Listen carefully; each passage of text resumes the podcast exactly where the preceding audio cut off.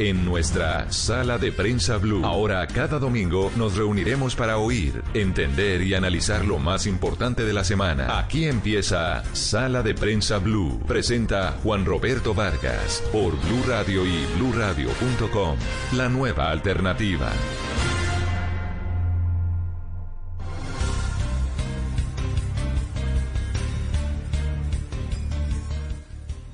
Si tuvieras que decir unas palabras en el cementerio a Maradona, ¿qué le dirías? ¿Qué le diría? ¿Y vos me preguntás eso a mí? Además, lo sacaste vos al tema. Yo no, no hablé de la muerte, lo hablaste vos. Gracias por haber jugado al fútbol. Gracias por haber jugado al fútbol. Porque es el, el deporte que me, que me dio más alegría, más libertad. Es como, como tocar el cielo con las manos. Gracias a la pelota. Sí, pondré una lápida. Gracias, gracias a la pelota. ¿Qué te gustaría que diga Claudia en esa despedida? A la mierda. Ayúdame, Diego. ¿Qué me gustaría que diga Claudia? Aunque estés muerto, te sigo amando. Bueno, hemos querido arrancar. Muy buenos días. Bienvenidos. Muy buenos días, eh, María Camila. Muy buenos días a nuestros queridos oyentes de Sala de Prensa Blue. Arrancamos hoy distinto. Arrancamos con un invitado que ya no está. Don Diego Armando Maradona, que murió a sus 60 años en su natal Argentina como consecuencia de un paro cardiorrespiratorio luego de estarse recuperando de una cirugía en su cabeza, una vida agitada, una, una vida eh, convulsionada eh, por el fútbol, por las drogas, por escándalos, entre otras muchas cosas, Juan Roberto.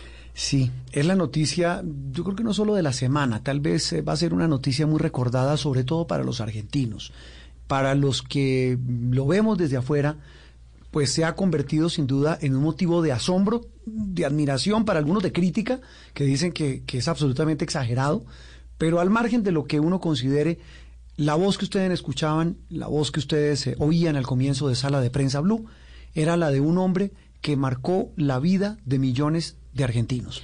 Estamos hablando de un jugador que falleció esta semana, como usted lo dice, María Camila, a los 60 años de edad, y eso que escuchaban era un programa que él tenía eh, en alguno de sus 20 mil momentos de su vida, cuando digo 20 mil momentos, casi que literal los tuvo, eh, cuando se convirtió en presentador o en eh, anfitrión de un programa de entrevistas.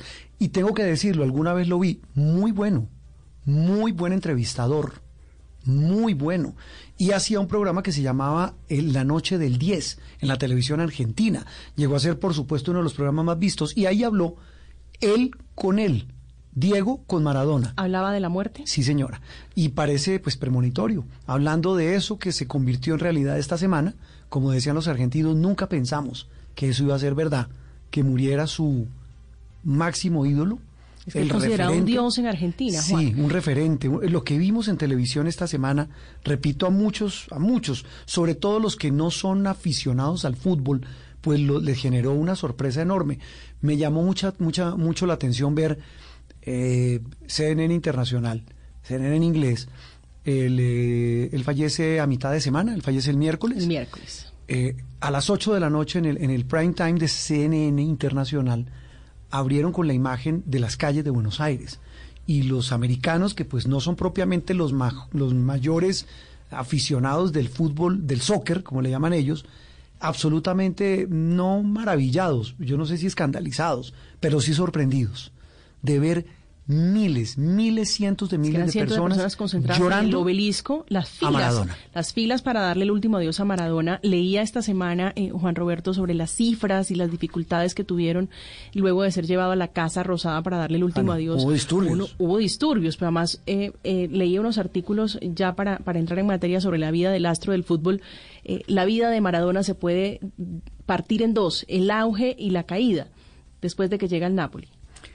Sí, vamos a hablar de eso. Hoy vamos a dedicar parte de nuestro espacio, María Camila y oyentes, a hablar de este hombre del cual se ha escrito muchísimo. Eh, ahora vamos a leer algunas de las semblanzas eh, de este hombre que, según Eduardo Galeano, era el más humano de los dioses. Tal vez esa es la mejor definición de este hombre. Un hombre que, que a todos los que nos gusta el fútbol, pues algo nos dejó. Y vamos a conversar a lo largo de este espacio con personas que tuvieron que ver con él, que lo conocieron, que tuvieron alguna relación y que nos van a ayudar, que es lo más importante, a que nuestros oyentes se hagan una semblanza lo más fiel o cercana posible a, a ese hombre, a ese mito, a ese hombre que se volvió leyenda como es Diego Maradona invitados de lujo, invitados que nos van a desnudar a Diego Armando Maradona, porque leíamos incluso en el país de España, Juan Roberto, eh, columnas, artículos dedicados a la vida eh, de, Diego Armando Maradona, donde lo partían en dos, Diego el futbolista y Diego el humano, mucho más humano, un hombre muy cercano, sobre todo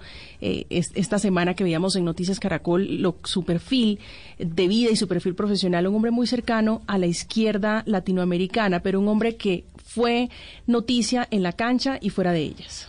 Muy bien, saludamos a uno de nuestros primeros invitados. Eh, jugó en Millonarios, fue técnico de Millonarios, eh, jugó en Argentina, jugó en su selección, es muy cercano a nuestro país, está en Colombia, eh, lo conozco desde hace muchos años y conozco de sus calidades humanas.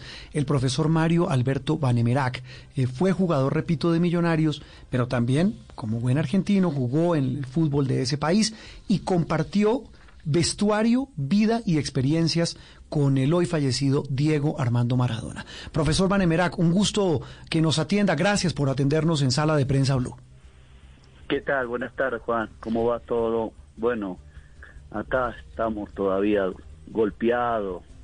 Recién llevamos dos días de, de la muerte de Diego y no, no, no lo podemos creer todavía porque seguimos viendo los canales de televisión y, y pasa todo de Diego y, cada vez más fuerte el dolor y la tristeza es más fuerte, es más fuerte y, y es muy difícil asimilar porque para nosotros Diego fue todo, ¿no?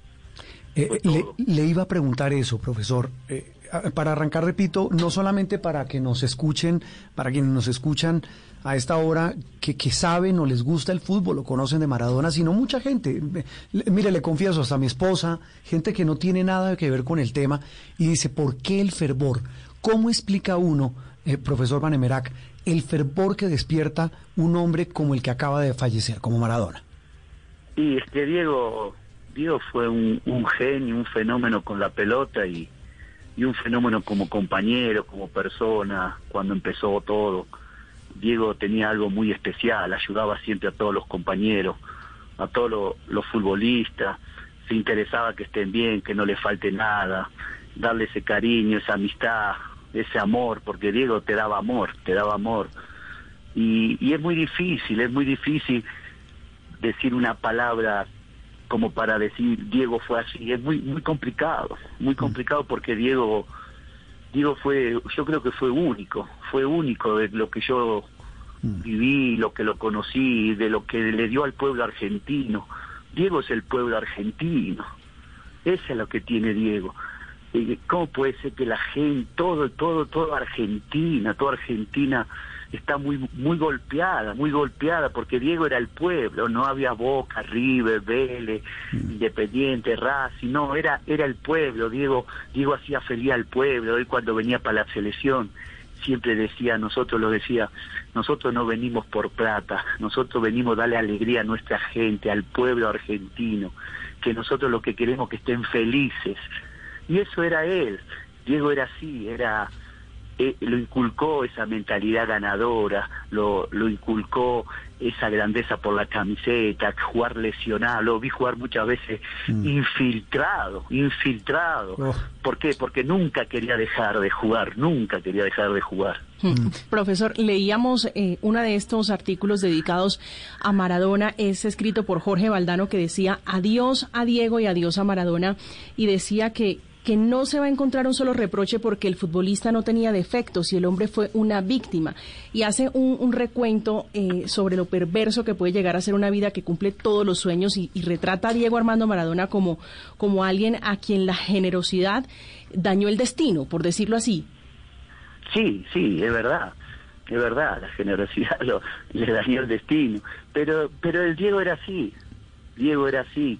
Y nosotros los argentinos le perdonamos todo, le perdonamos todo y, sabíamos que estaba equivocado, pero sin embargo lo apoyábamos siempre. Yo, yo, yo que lo conocí a Diego de chico, lo conocí a los 16 años, yo lo amo. Eh, eh, Lo profesor, amo le, iba a decir eso. ¿Por qué no nos cuenta un poco de, de cómo fue su contacto con Maradona? ¿Cuándo lo conoce usted? Y yo lo conozco a Diego en el año 80, cuando, cuando Diego jugaba en Argentino Junior. Sí, 40 años. Eh, sí. Sí, ellos jugaban ellos jugaban de local en cancha de Vélez porque la cancha de Argentino era de madera y era muy chica y no no permitían jugar, entonces Argentino jugaba ahí en Liniera, en la cancha de Vélez, que es un estadio hermoso. Yo jugaba en la inferiores de Vélez y, y siempre yo iba como recoge bola, ¿no? Sí. Eh, ahí en la cancha. Y bueno, yo yo le, le decía siempre al señor que me ponga de recoge bola cuando venía Argentino Junior porque quería verlo a Diego, porque me fascinaba cómo jugaba, com- por todo lo que decía. Y bueno, cuando lo vi ahí de cerca, bueno, yo alcanzaba pelota y terminaba el primer tiempo y me quedaba mirando, terminaba el segundo tiempo y cuando se iba para el vestuario yo me quedaba esperándolo ahí que Mm. saliera, que estaba toda su familia. Se demoraba tres horas en salir y, y yo siempre estaba ahí y yo lo saludaba y un día me dijo, después de, de cinco o seis partidos que, que Sí. cuando jugaban de local, me dijo, ¿y vos quién sos? ¿Cómo te llamas que siempre estás acá? Y yo le dije, yo soy Mario. ¿Mario qué? Vanemerá, yo juego acá en la inferiores de, de Vélez y ven, yo tengo a ver porque me gusta cómo jugaba. Bueno, seguís así, seguí, ve- venime a ver siempre, me dijo. Y Qué bueno. Y, y Eh, mire cómo es la vida. Eh, eh, bueno, esa, vida, digamos, fue la etapa de recoge bolas. ¿Cuándo se lo encuentra sí. ya usted en el vestuario de tú a tú? No, después me lo encuentro cuando soy compañero de la selección, porque yo tuve el proceso de la selección juvenil 82-83 y después Bilardo me lleva con Pachamé a la mayor al 84-85 donde juego la eliminatoria. Va, juego, estoy en el plantel, estoy en el plantel y, bueno, yo estaba un día ahí en el vestuario cuando me, dio una vergüenza, me, puso colorado Diego, porque Diego era así. Me dijo, Mario, vení, ¿te acordás vos cuando alcanzaba la pelota y me iba a ver todos los partidos y te quedaba tres horas esperándome, no? Ahora estás conmigo acá, así que tenés que jugar bien. Vení, dame un beso y me abrazó. Ah, ah, pero se acordó, se acordó que el recoge bolas ha vuelto compañero de él. Sí, Diego. No le puedo Diego- creer. Diego tiene una memoria, Diego se sabe Ah. todos los nombres de los jugadores, incluso cuando estuvo acá por el, cuando fue el partido de La Paz. Sí. No, no, no, Diego, Diego tiene una memoria enorme y me dio una vergüenza porque me lo hizo adelante todos los jugadores. Eh, profe, profe, ¿cómo, ¿cómo es jugar con Maradona? O sea, ¿cómo...?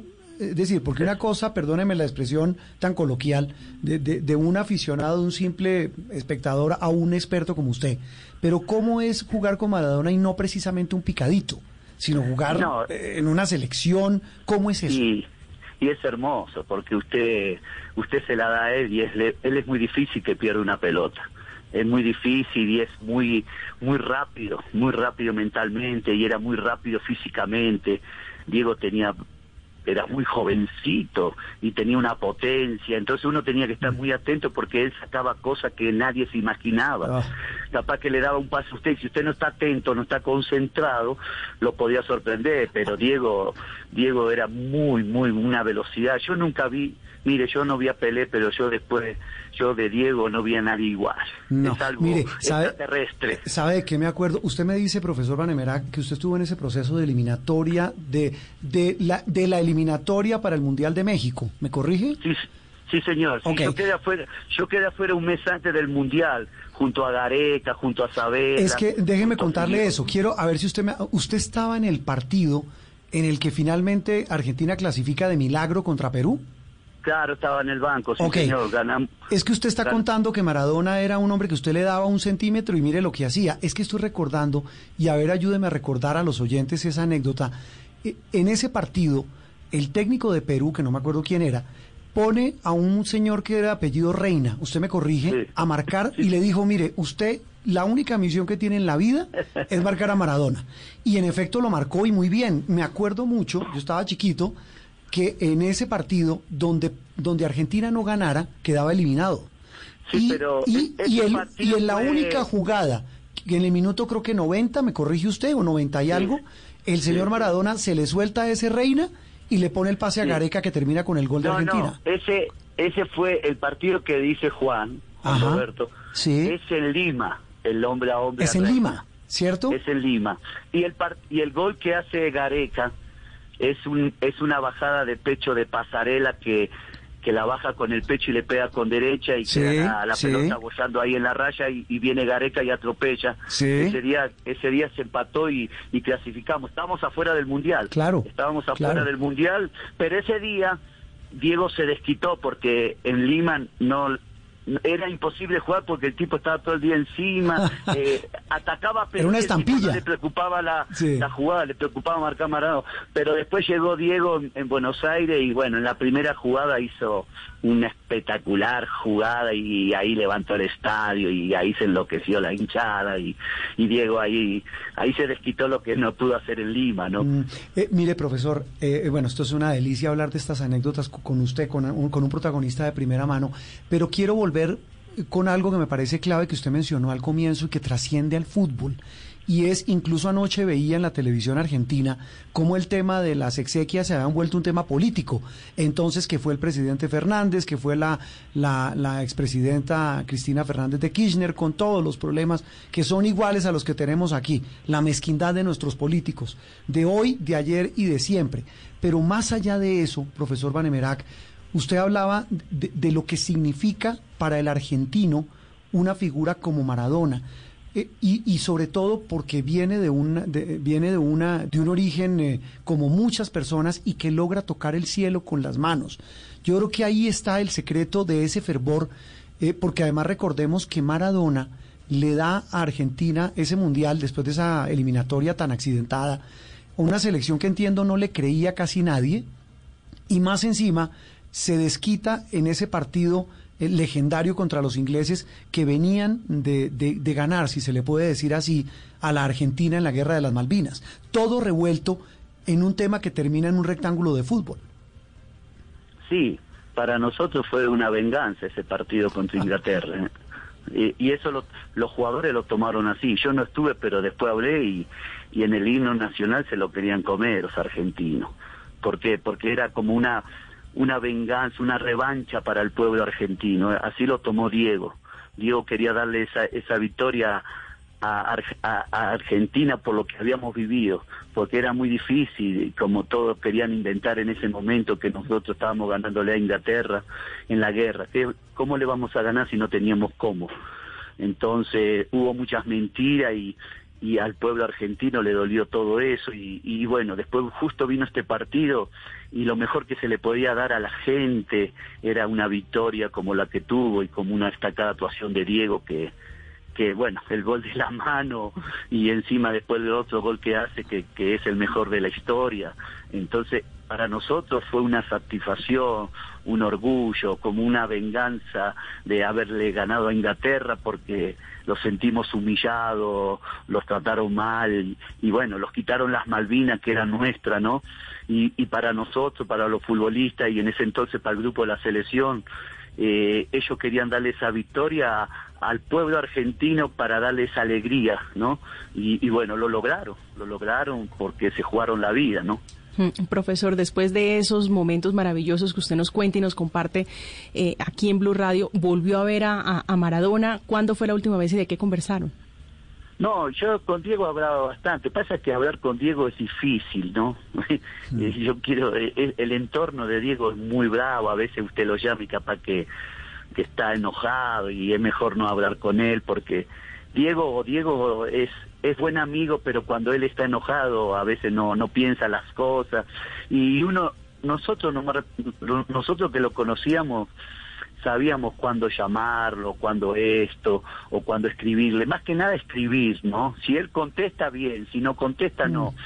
Yo con Diego eh, me había visto bastante, me vi en el partido de acá de hace un par de años cuando vino, cuando vino por La Paz, después se fue, incluso yo le dije, jodiendo, le dije, Diego, llévame, llévame a trabajar allá con vos, allá donde está todos los petróleos, todo, y se reía, ¿no? Ah, estaba en Dubái, sí, sí, Sí, sí, en sí. Dubái, después, después fuimos al hotel y, y bueno, después me dijo Mario, mira, este es mi, este es mi número, llamame, escribime.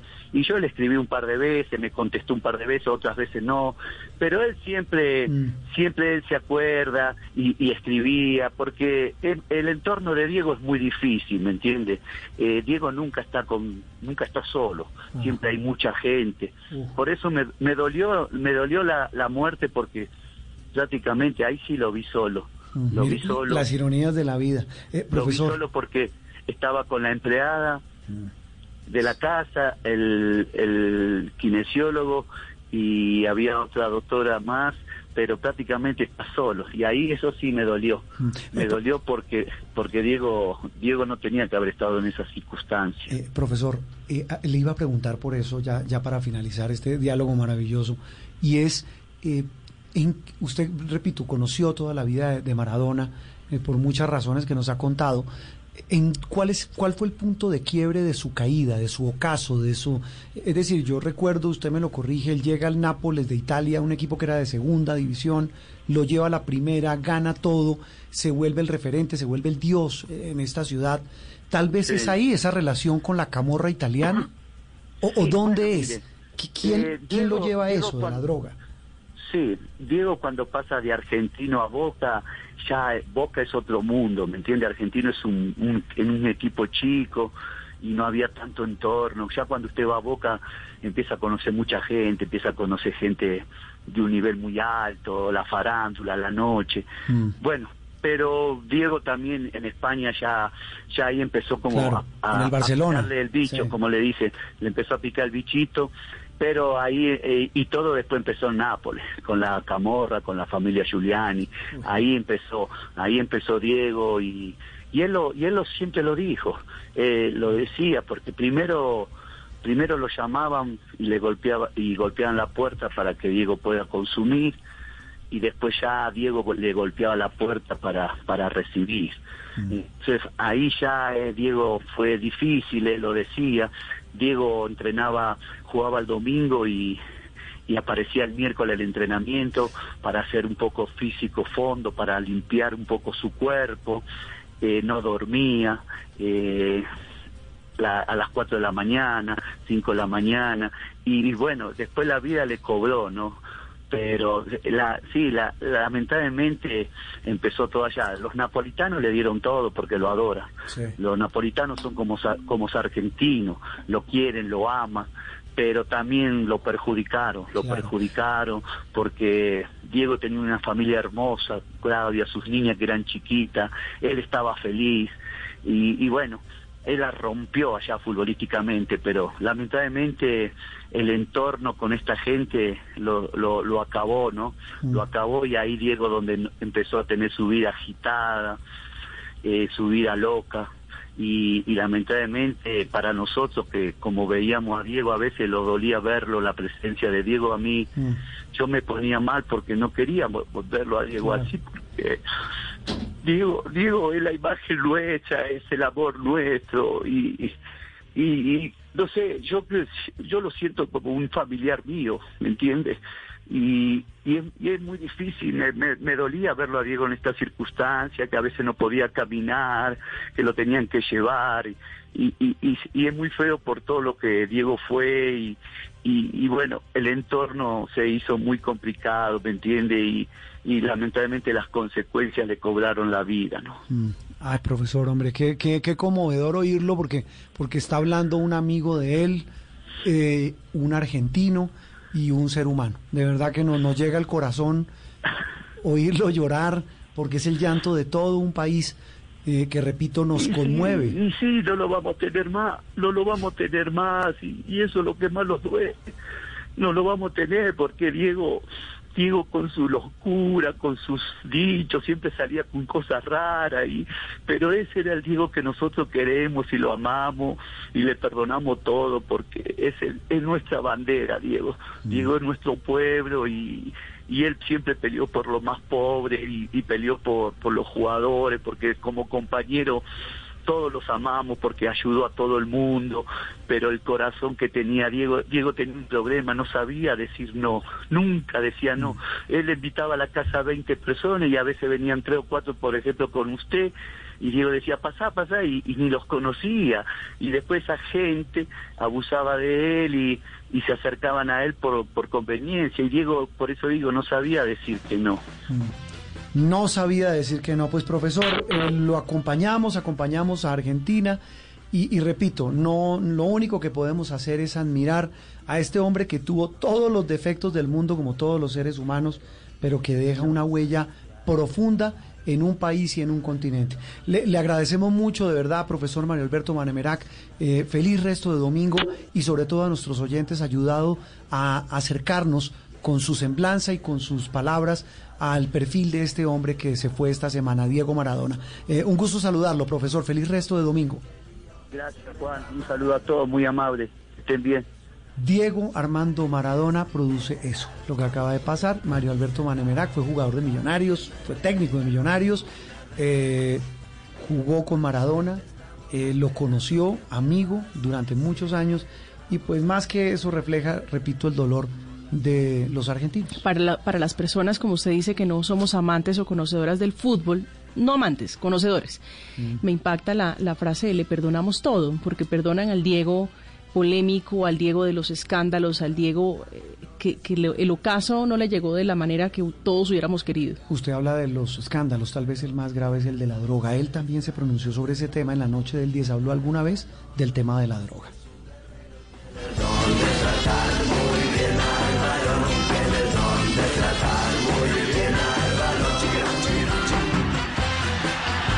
Mire nunca este, este amor que, siento por el fútbol y, que no termine nunca esta fiesta, que no termine nunca el amor que me tienen.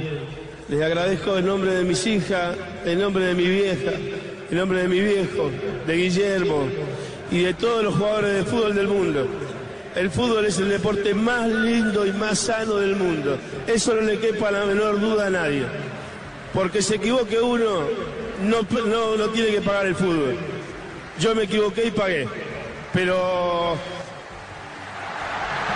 la pelota no, la pelota no se mancha. La pelota no se mancha. Esa es la frase de Maradona. Una pausa muy pequeña y en instantes hablamos con otro gran personaje colombiano que estuvo muy de cerca a Diego Armando Maradona. Estamos en sala de prensa. Esperando que vuelvas, siempre te vamos a querer por las alegrías que le das al pueblo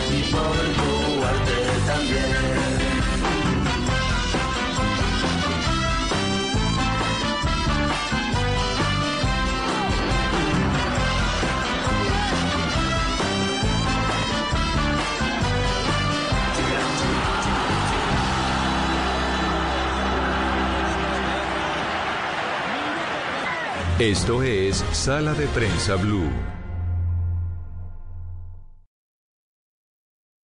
Solo la más alta conciencia sobre nuestra vida cambiará la suerte de esta pandemia. Agradecemos a cada uno de nuestros clientes por ser esos aliados estratégicos que siempre han estado allí. Sientan la plena confianza que nuestra relación no se verá afectada por esta coyuntura. Nuestras plantas de harina de trigo, maíz y nuestra división de pasta, galletas, café y cereales continuarán operando como siempre. En todo momento estaremos dispuestos a garantizar un excelente servicio. En Organización Solarte, trabajamos pensando en usted. Estás escuchando Sala de Prensa Blue.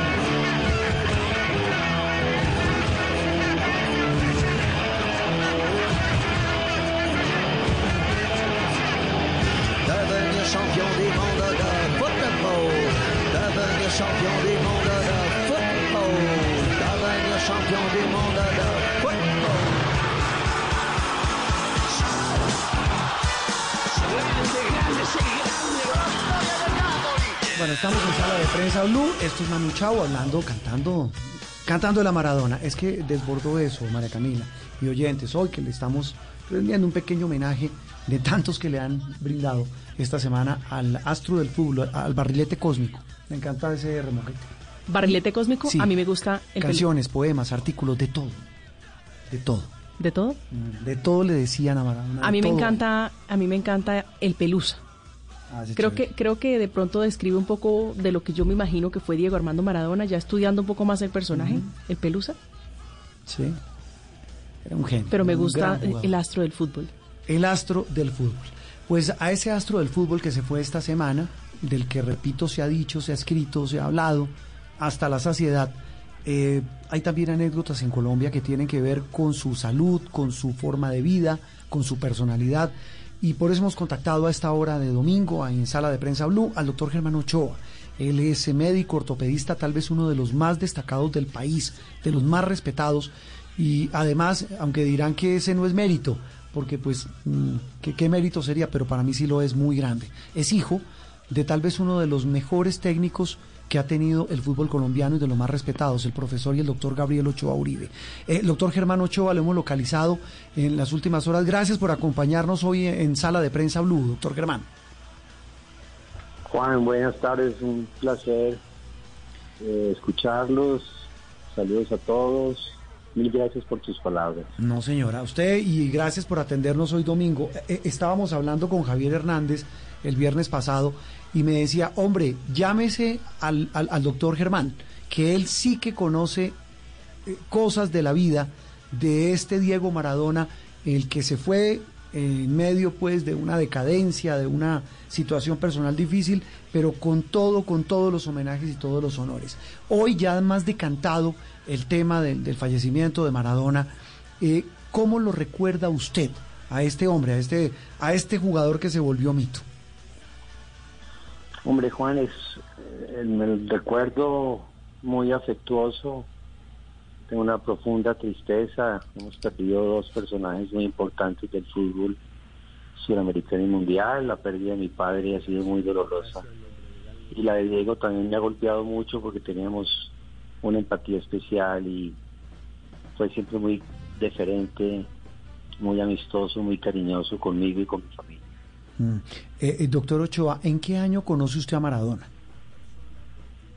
Realmente el recuento histórico es muy lejano porque desde el año 79 tuvimos la oportunidad de compartir con él, el año 80, perdón, cuando Argentina Juniors viene a, a Colombia, a Cali específicamente, a hacer un juego de exhibición contra el América que estaba estrenando su título que había conseguido con papá en el 79. Ese fue el primer contacto real con él porque por su gran capacidad individual, su, explosión, su cambio de ritmo, a pesar de que era muy jovencito, a mi padre y a las directivas de América, en cabeza de don Pepino San Giovanni, les llamó mucho la atención el jugador y hicieron o trataron de hacer un acercamiento eh, con el ánimo de la ilusión de poderlo vincular a la institución, cosa que por supuesto no resultó porque Diego se expresa después de ese periplo creo que hizo tres juegos en Colombia de exhibición, juegos amistosos que se usaron mucho en esa época. Ese fue la primera, el primer acercamiento con Diego. Después de muchos años, eh, sufrió un accidente en Cuba, estaba en un centro de rehabilitación de sustancias psicoactivas, creo que se llama La Pradera, si mal no recuerdo, y estaba haciendo actividad deportiva jugando fulbito ahí en el potrero, en, la, en un parque pequeño que tienen ahí, con el famoso atleta olímpico Juan Torena. Sí, Alberto Juan Torena. Que era un exactamente, que era un atleta cubano muy afamado que también tenía problemas serios de adicciones y estaba eh, también ahí eh, confinado en esa institución. A Diego se, le bloquea la rodilla izquierda, se rompen los meniscos ya había tenido una historia en esa rodilla de un accidente en Punta del Este, donde chocó, chocándose en un carro, se había lastimado la rodilla, pero nunca se le había hecho absolutamente nada. En este caso, en concreto, la rodilla queda trabada, bloqueada, los meniscos son estructuras de amortiguación a nivel de articulación de la rodilla, y al romperse y desplazarse pueden hacer un bloqueo mecánico. Sí. Eso lo llamamos casi que una urgencia porque hay que desbloquear la rodilla. En esa época Diego tenía muchas dificultades eh, por el tema del castrochavismo con Argentina, tenía problemas de seguridad, no podía ir a Argentina o no eran sus planes, no podía ir a Estados Unidos porque le habían quitado la visa a raíz del control de doping en el Mundial. ¿Qué, año era eso? Eh, eso fue año 2000. ¿Dos, tal vez? sí. Tal vez sí si mal no recuerdo. Entonces el doctor Cae, cardiólogo, amigo personal y médico personal de Diego durante muchísimos años, ya una persona muy mayor, eh, entró en contacto con el doctor Rincón, muy amigo de mi padre en Estados Unidos, en Boca Ratón, era un médico familiar y hacía mucho medicina de deporte. Y él le sugirió que vinieran a Cali. Y llegan a Cali a, y... resolver, Do- a resolver el tema. Doctor Ochoa, llegan a Cali. Usted, usted quisiera que nos compartiera esa anécdota de cómo es la llegada de, de- de Maradona a Cali. Entiendo que la cirugía fue en la madrugada. ¿Por qué en la madrugada? ¿Cómo, cómo se da esa intervención médica? Ellos, ellos toman la decisión muy rápidamente. Eh, Fidel le da el avión personal, o el avión privado de él, y se viene con, con su séquito habitual. Yo creo que eran unas 12 o 14 personas que acompañaban a Diego. El comandante de esa legión era el famoso Coppola, que era un promotor deportivo, un- una persona que controlaba todo el ejercicio de Diego eh, para esa época. Eh, um, la llegada fue tarde en la noche y las eh, mi evaluación inicial fue muy rápida. Una rodilla bloqueada no tiene misterios, hicieron las radiografías pertinentes, pero cuando le hicieron el electrocardiograma encontraron unas alteraciones muy serias en el funcionamiento de la fracción de eyección del ventrículo izquierdo, una cardiomiopatía dilatada, un corazón de búfalo. Entonces la anestesióloga, me acuerdo perfectamente, la doctora Cartagena, Soledad Cartagena, entró en pánico por el personaje que era y por la patología de base a nivel cardíaco y le tocó convocar a dos anestesiólogos más para poder hacer el procedimiento. Eh, él quería que lo durmieran y ellos no lo no podían dormirlo porque el control era más difícil, tocó hacerle una anestesia raquidia y una sedación. Es una cirugía bastante simple, mínimamente invasiva, no nos demoramos más de 50 minutos tal vez, arreglamos los meniscos, el cartílago y ya. Y se inició el protocolo, no se pudo quedar en la clínica porque por temas de seguridad, me acuerdo muy bien que tocó firmar una cantidad de documentos de confidencialidad. Eh, y bueno, se lo llevaron al hotel, y al segundo o tercer día eh, ya habíamos iniciado el protocolo de rehabilitación, les tocó desplazarlo a, a otro sitio de la ciudad con más seguridad, un apartamento que habían conseguido. Continuamos su proceso de manera muy acelerada porque no teníamos mucho tiempo, el compromiso era que él participara de su despedida de manera activa, jugando, tiene una cantidad de invitados de todo el planeta, jugadores de altísimo nivel vigentes de la época y otros retirados.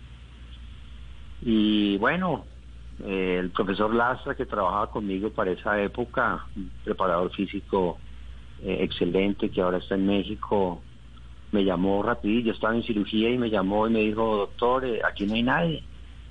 Le dije, ¿cómo así que no hay nadie? Sí, aquí se fueron todos, aquí no hay nadie. Eso fue dos días después de estar en el hotel, cuando debe abandonarlo por Eh, problemas de seguridad.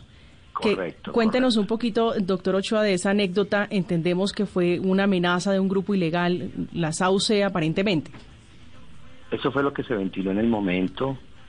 Nosotros no quisimos indagar más del tema, pero después del tiempo el, el comentario lo hizo Coppola, que era un grupo paramilitar que querían echarle mano. El tema con, con, con, el, con Fidel Castro y toda esa parafernalia con el Castro chavismo era muy intenso para esa época. Claro. Eh, eh, doctor, ¿después tuvo contacto, volvió a hablar con Maradona alguna vez? Sí, sí, claro, por supuesto. No, y ahí nos, nos tocó irnos a Cuba, detrás de él. Estuvimos 10 días confinados, literalmente, porque nos cogió el huracán Milch, que destruyó la isla. Y nos tocó quedarnos con él eh, 24-7 todo el tiempo. Eso nos aprovechó mucho, pues nos sirvió mucho para eh, ponerlo a punto en su actividad atlética para que pudiera competir. De ahí salimos para Buenos Aires y hizo su, su participación, su despedida majestuosa, con la bombonera a reventar y dos días de fiesta después en el Hotel Hilton. Yo me quedé un par de días más y ya terminamos esa primera fase. Mm. Después, eh, dos meses antes del Mundial de Rusia, hace dos años largos, sucedió algo similar, pero con la otra rodilla, con la derecha. También se le bloqueó por un desprendimiento del cartílago. Entonces eh, se vino para acá Eh, tratamos de manejar todo con la confidencialidad, pero es muy difícil, es imposible. No, pues cómo, con un personaje de ese calibre.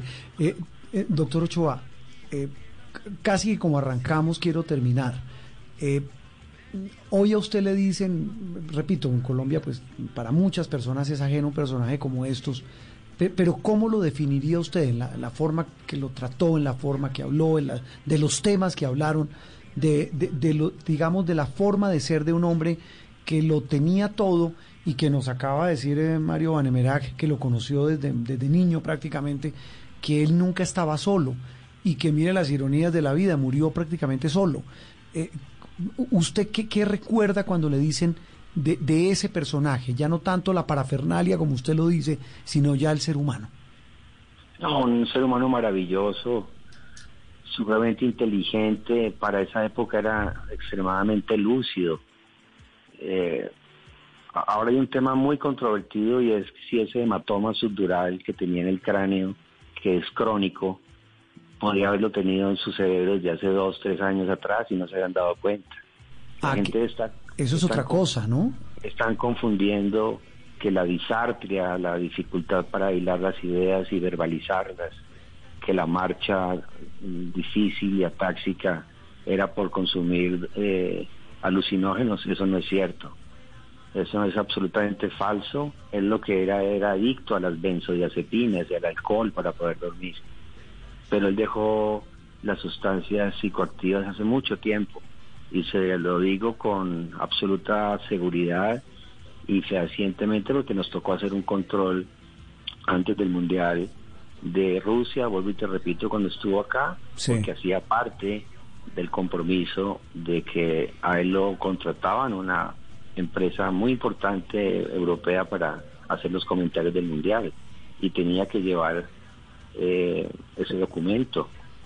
Entonces hay muchas cosas allí, un ser maravilloso que se fue apagando su luz, que se malinterpretó seguramente en muchas formas porque su comportamiento rebelde eh, irreverente, su, eh, su personalidad eran difíciles, complicados, pero un hombre de frente que no se guardaba nada, como deben ser.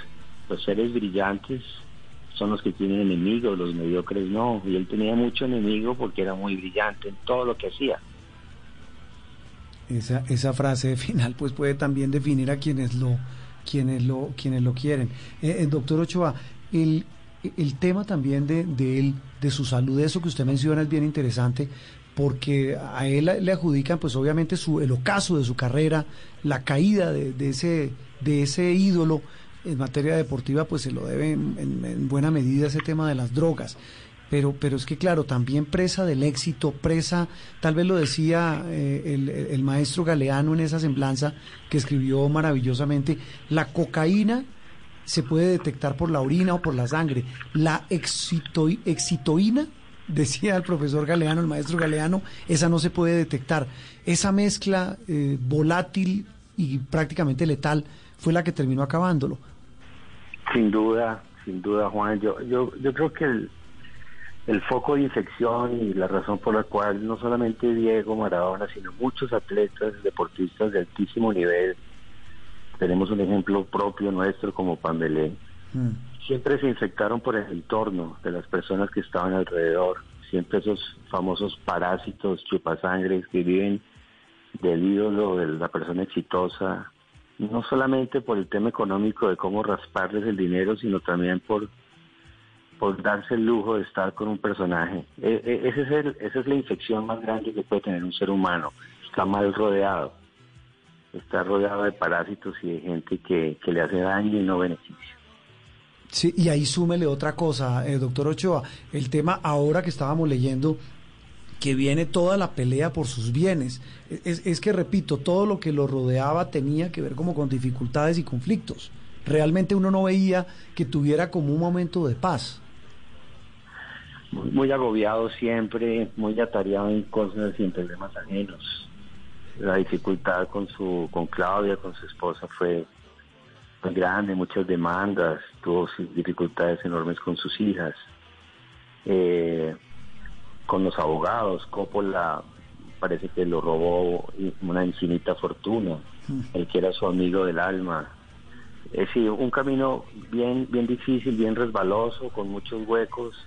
El camino que le tocó transitar a Diego no fue fácil. Mm, estaba leyendo un artículo, María, María Camila nos hablaba del país de España que ha hecho no menos de 12 semblanzas escritas por, por plumas maravillosas. Una, e, esa cara poco agradable y es la de las feministas que hablan de sus críticas a la violencia contra las mujeres, sus parejas, otras mujeres que hablan de, de, en medio de todo hoy del dolor de, de la partida de Maradona y, en medio de todos, todos estos temas. Pues doctor Ochoa, ha sido un gusto saludarlo, recordarlo a usted, recordar a través suyo eh, a alguien tan cercano a Maradona que lo conoció de primera mano y pues también repito, como usted lo mencionó, rendir un tributo a su padre, el, doctor Gabriel Ochoa Uribe, a quien tuve el placer de conocer hace muchísimos años y guardo una, un, eh, un recuerdo bastante grato de él.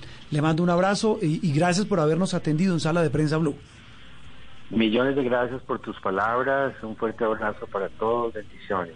Feliz día. Muy amable. Germán Ochoa es médico, ortopedista, mire lo que cuenta de cómo lo operó, cómo lo trató y cómo finalmente y lo que le produjo la lesión que durante mucho mucho tiempo éxito. no se sabía qué le había ocasionado esa lesión en la rodilla izquierda era em, y lo que motivó justamente la intervención en esta clínica en Cali bajo toda eh, cómo se dijera el hermetismo eh, por sus por sus temas de seguridad, por su afinidad con el Castro chavismo. era, era amigo de Maduro, era amigo de Fidel, era un, personaje controvertido, pero también como el mismo doctor Ochoa lo dice, uno no sabe qué tan desierto hay. Sobre todo de las causas que llevaron a, la salida del país de esa manera, del hotel y del país. mucho mito, pero más allá de eso, de ese mito, pues seguimos recordando sus frases. Una fue en el año 98, donde habló, entre otras cosas, de la presión, esa de la que hablaba el doctor Ochoa, la presión a la que toda la vida, no hablo de la presión de un defensor ni de un mediocampista que le daba, porque eso sí le dieron, imagínese, las patadas que recibió, usted no se imagina. Víctima del elogio. No, no, no, pero eso, él hablaba de eso, de la presión a la que siempre estuvo sometido Diego Maradona.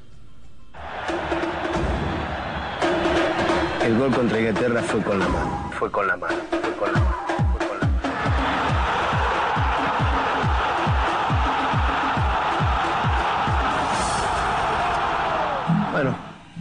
Esto que no lo sabía nadie y es primicia para, para todos los argentinos y para el mundo.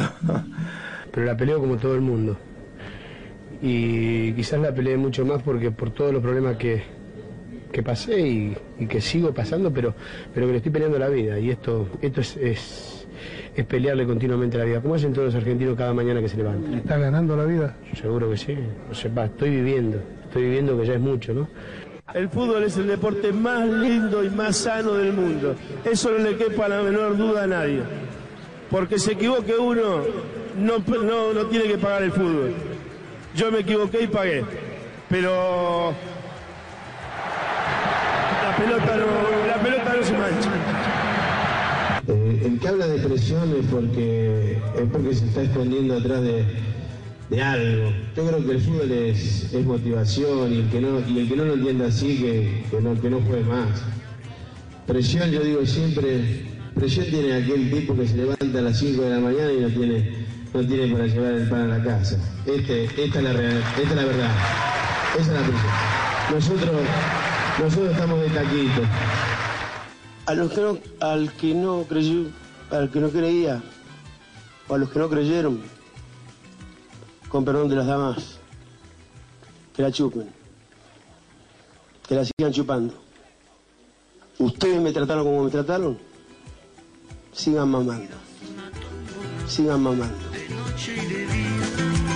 La vida es una tómbola, y arriba y arriba vida una de noche y de día. Estás escuchando Sala de Prensa Blue. Voces y sonidos de Colombia y el mundo en Blue Radio y bluradio.com, porque la verdad es de todos. Son las 10 de la mañana, 59 minutos. Actualizamos información a esta hora en Blue Radio. Mucha atención. La agencia de noticias estatal en Argentina acaba de confirmar que le van a imputar delitos por homicidio culposo al médico que durante los últimos meses trató a Diego Armando Maradona. Lo que se está investigando plenamente es si hubo negligencia. Lo último, Joana Quintero. Eduardo, el ojo de la investigación de la muerte de Diego Armando Maradona está sobre Leopoldo Luque. Era su médico de cabecera, lo atendió luego de la operación de cabeza y le permitió ir a su casa para la recuperación, a pesar que debía estar internado por el tema de los cuidados. Dice la agencia de noticias estatal de Argentina que a Luque le imputan los cargos de homicidio culposo y esto después de haber allanado su casa y su consultorio esta mañana. Luque es sospechoso para la familia de Maradona. Su hija Gianina desde el año 2019 anunció públicamente que el entorno de su papá lo estaba matando. En aquella publicación dijo lo siguiente, no se está muriendo porque su cuerpo lo decide, lo está matando por dentro sin que él se pueda dar cuenta. No creo en el parámetro de normal, pero está muy alejado de la realidad que él se merece. Recen, por favor, y gracias. Igualmente, su otra hija, Dalma, a través de Twitter el pasado 2 de noviembre llamó, abro comillas, chupa sangre a las personas que rodeaban a Diego. A Diego todavía no se define entonces eh, si el, médico Luque está implicado en la muerte del dueño de la mano de Dios. 11 de la mañana, un minuto. En Colombia, el presidente Iván Duque lamentó la tragedia de esta madrugada en Río Sucio, Chocó. Una tragedia que recordemos dejó 65 viviendas quemadas, que dejó dos personas muertas. Ya impartió instrucciones para la atención de la emergencia. José Luis Pertus. Eduardo, el presidente dio instrucciones a la Unidad Nacional del Riesgo y al viceministro del Interior, Daniel Palacios, para que se trasladen a Río Sucio, Chocó y trabajar de la mano con las autoridades locales y coordinar con sentido de urgencia la atención a las familias y acelerar todo el plan de acción. Ahora, comillas, lamentamos la muerte de dos personas en Río Sucio, Chocó y dolorosa emergencia que viven varias familias por Boras, incendio que afectó a más de 50 viviendas. Desde anoche estamos en contacto con Conran Baloyes Mendoza, alcalde del municipio, para apoyar los damnificados, señaló el presidente a través de su cuenta en Twitter desde San Andrés. En la zona ya se presencia el ejército que ayudó a apagar las llamas esta madrugada.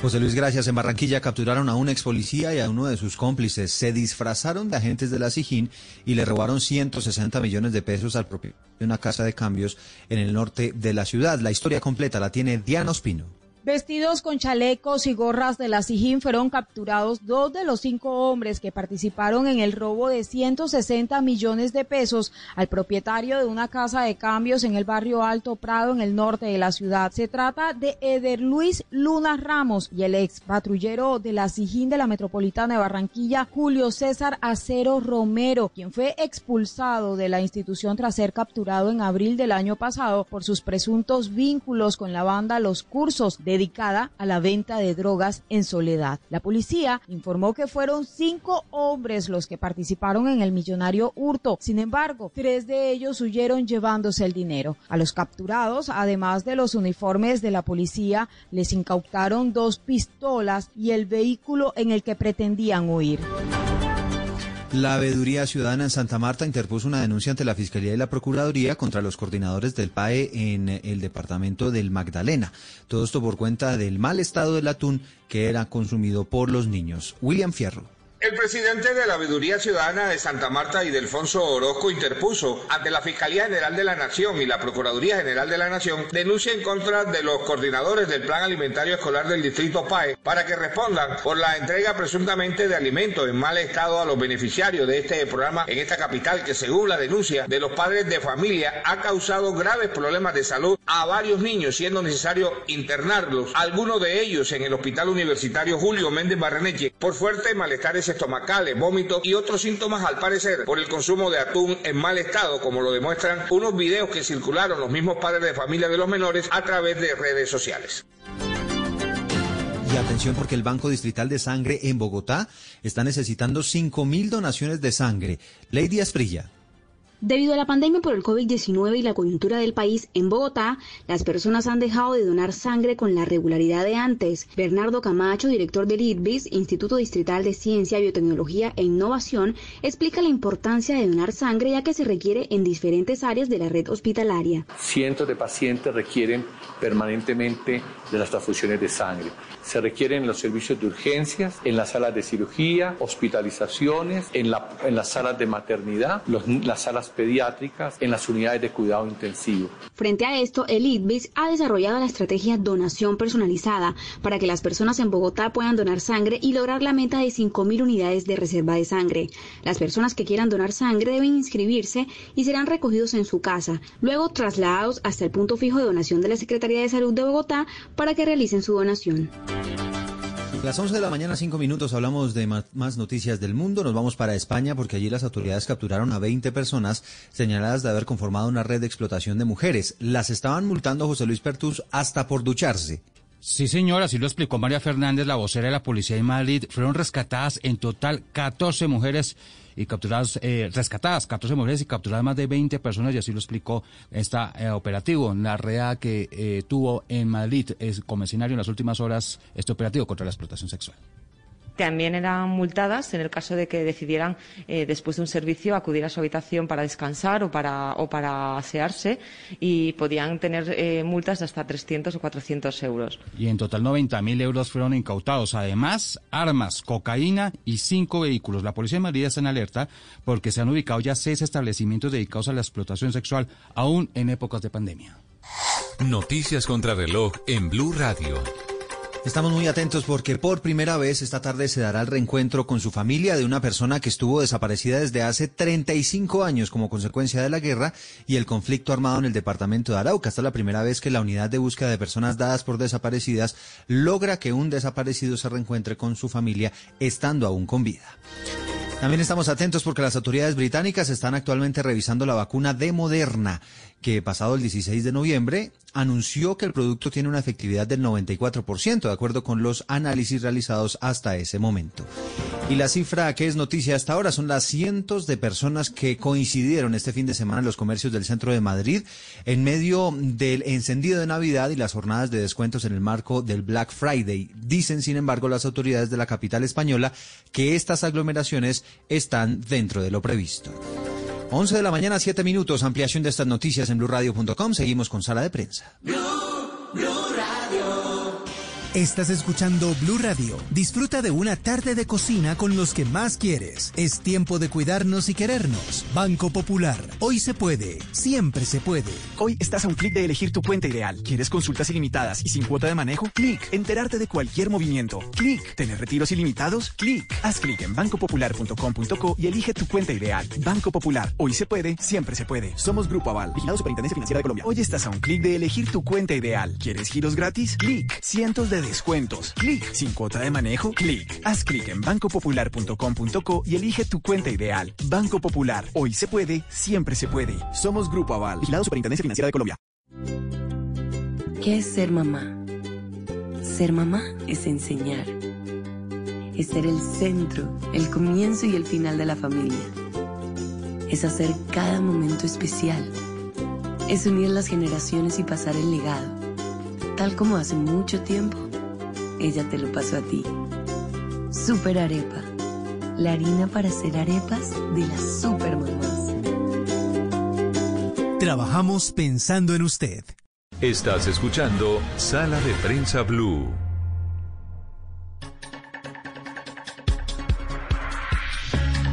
Avanzamos en esta mañana de domingo. Oiga, qué nostalgia, ¿no, María Camila? ¿Las de Maradona? Sí, sí, sí. ¿O sí, las me- del me fin de año?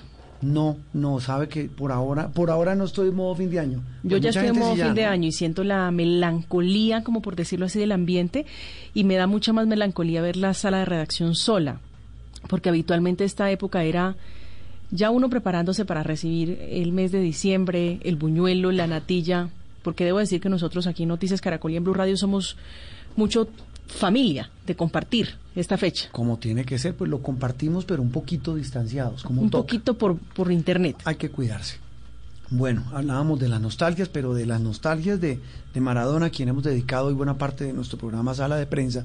Bueno, se lo ha dedicado casi todos los medios del mundo, ¿no? 70 portadas veía esta semana en redes sociales, aproximadamente 70 portadas en el mundo. 327 tendencias en Twitter, el día de la muerte. O sea, todas referentes a Maradona.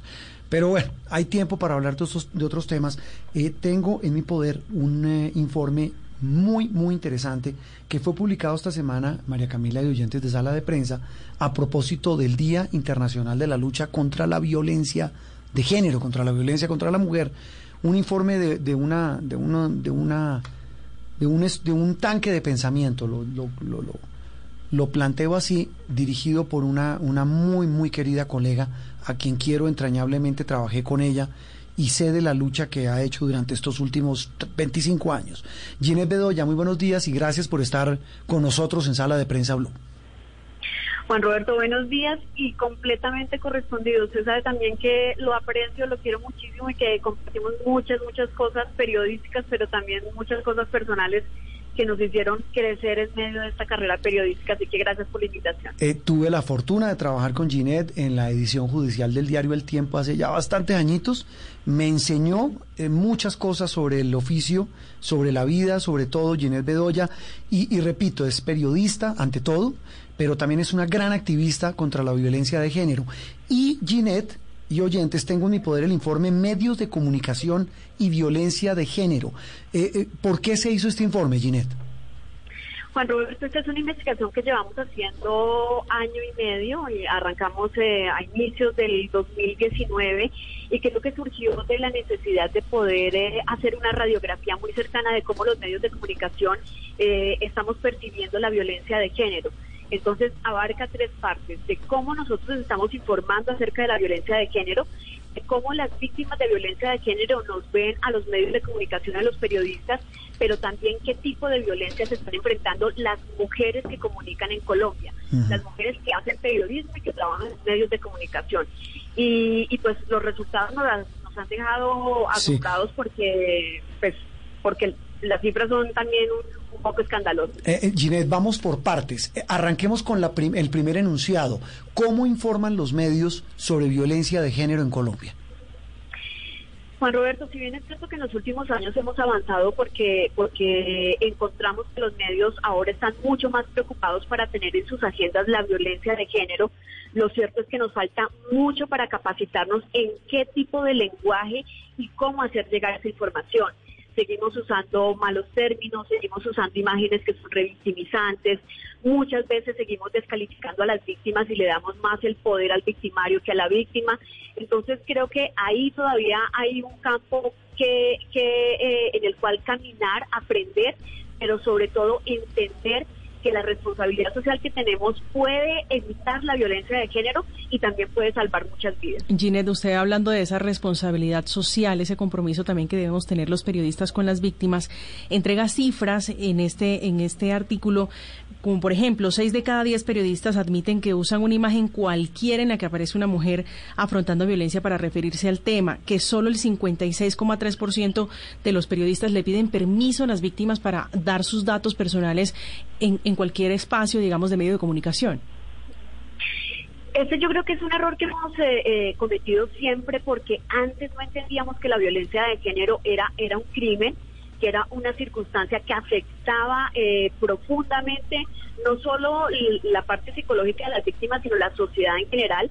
Quiero recordarles que hoy Colombia invierte el 4,6% del Producto Interno Bruto para atender violencia de género. Entonces eh, era algo que no teníamos en el radar y habíamos naturalizado tanto esta violencia que efectivamente para poder hablar de una violación o de una mujer golpeada por su esposo o por su novio, lo que hacíamos era poner una imagen de una mujer con el ojo morado hmm. o una niña asustada en un rincón y un hombre casi que encima de ella para hablar de violencia sexual y lo que lo que es claro es que esas imágenes no las debemos usar porque revictimizan, pero además le dan el poder al victimario y no a la mujer o a la niña que está afrontando la violencia. Eh, de alguna manera esas prácticas han ido cambiando, pero, pero les repito, a diario en el barrido de medios que hacemos en el observatorio de, la campaña No es hora de callar, encontramos muchos medios regionales que lamentablemente siguen usando esas imágenes y muchas veces periodistas que siguen usando términos como crimen pasional o como eh, eh, prostitución infantil, que son términos incorrectos y que de, cara al código penal eh, no se pueden usar porque además no están estipulados como un delito. Ginette, usted entrega muchísimos datos que nos dan luces de, lo que usted considera son errores que estamos cometiendo los periodistas a la hora de cubrir este tipo eh, de violencia, la violencia de género que por lo general, dice usted, es asumida por los periodistas judiciales, eh, se refiere a las redacciones donde no necesariamente es importante o no se le da la importancia debida a estos casos. Por ejemplo, de 1 a 10 las redacciones en general ubican el tema de violencia de género en el número 4. ¿En qué estamos fallando? Estamos fallando en no entender que la violencia de género tiene que hacer parte de la agenda periodística, así como todos los días hacemos el barrido en los consejos de redacción y, hablamos de qué está ocurriendo en la Procuraduría, qué va a pasar hoy en la Fiscalía, o qué está pasando con los militares, o, qué va a ocurrir en Casa de Nariño. Asimismo deberíamos revisar, bueno, cómo, es, cómo está el tema de violencia de género hoy, cuántos feminicidios tenemos registrados, cómo van las cifras de violencia sexual.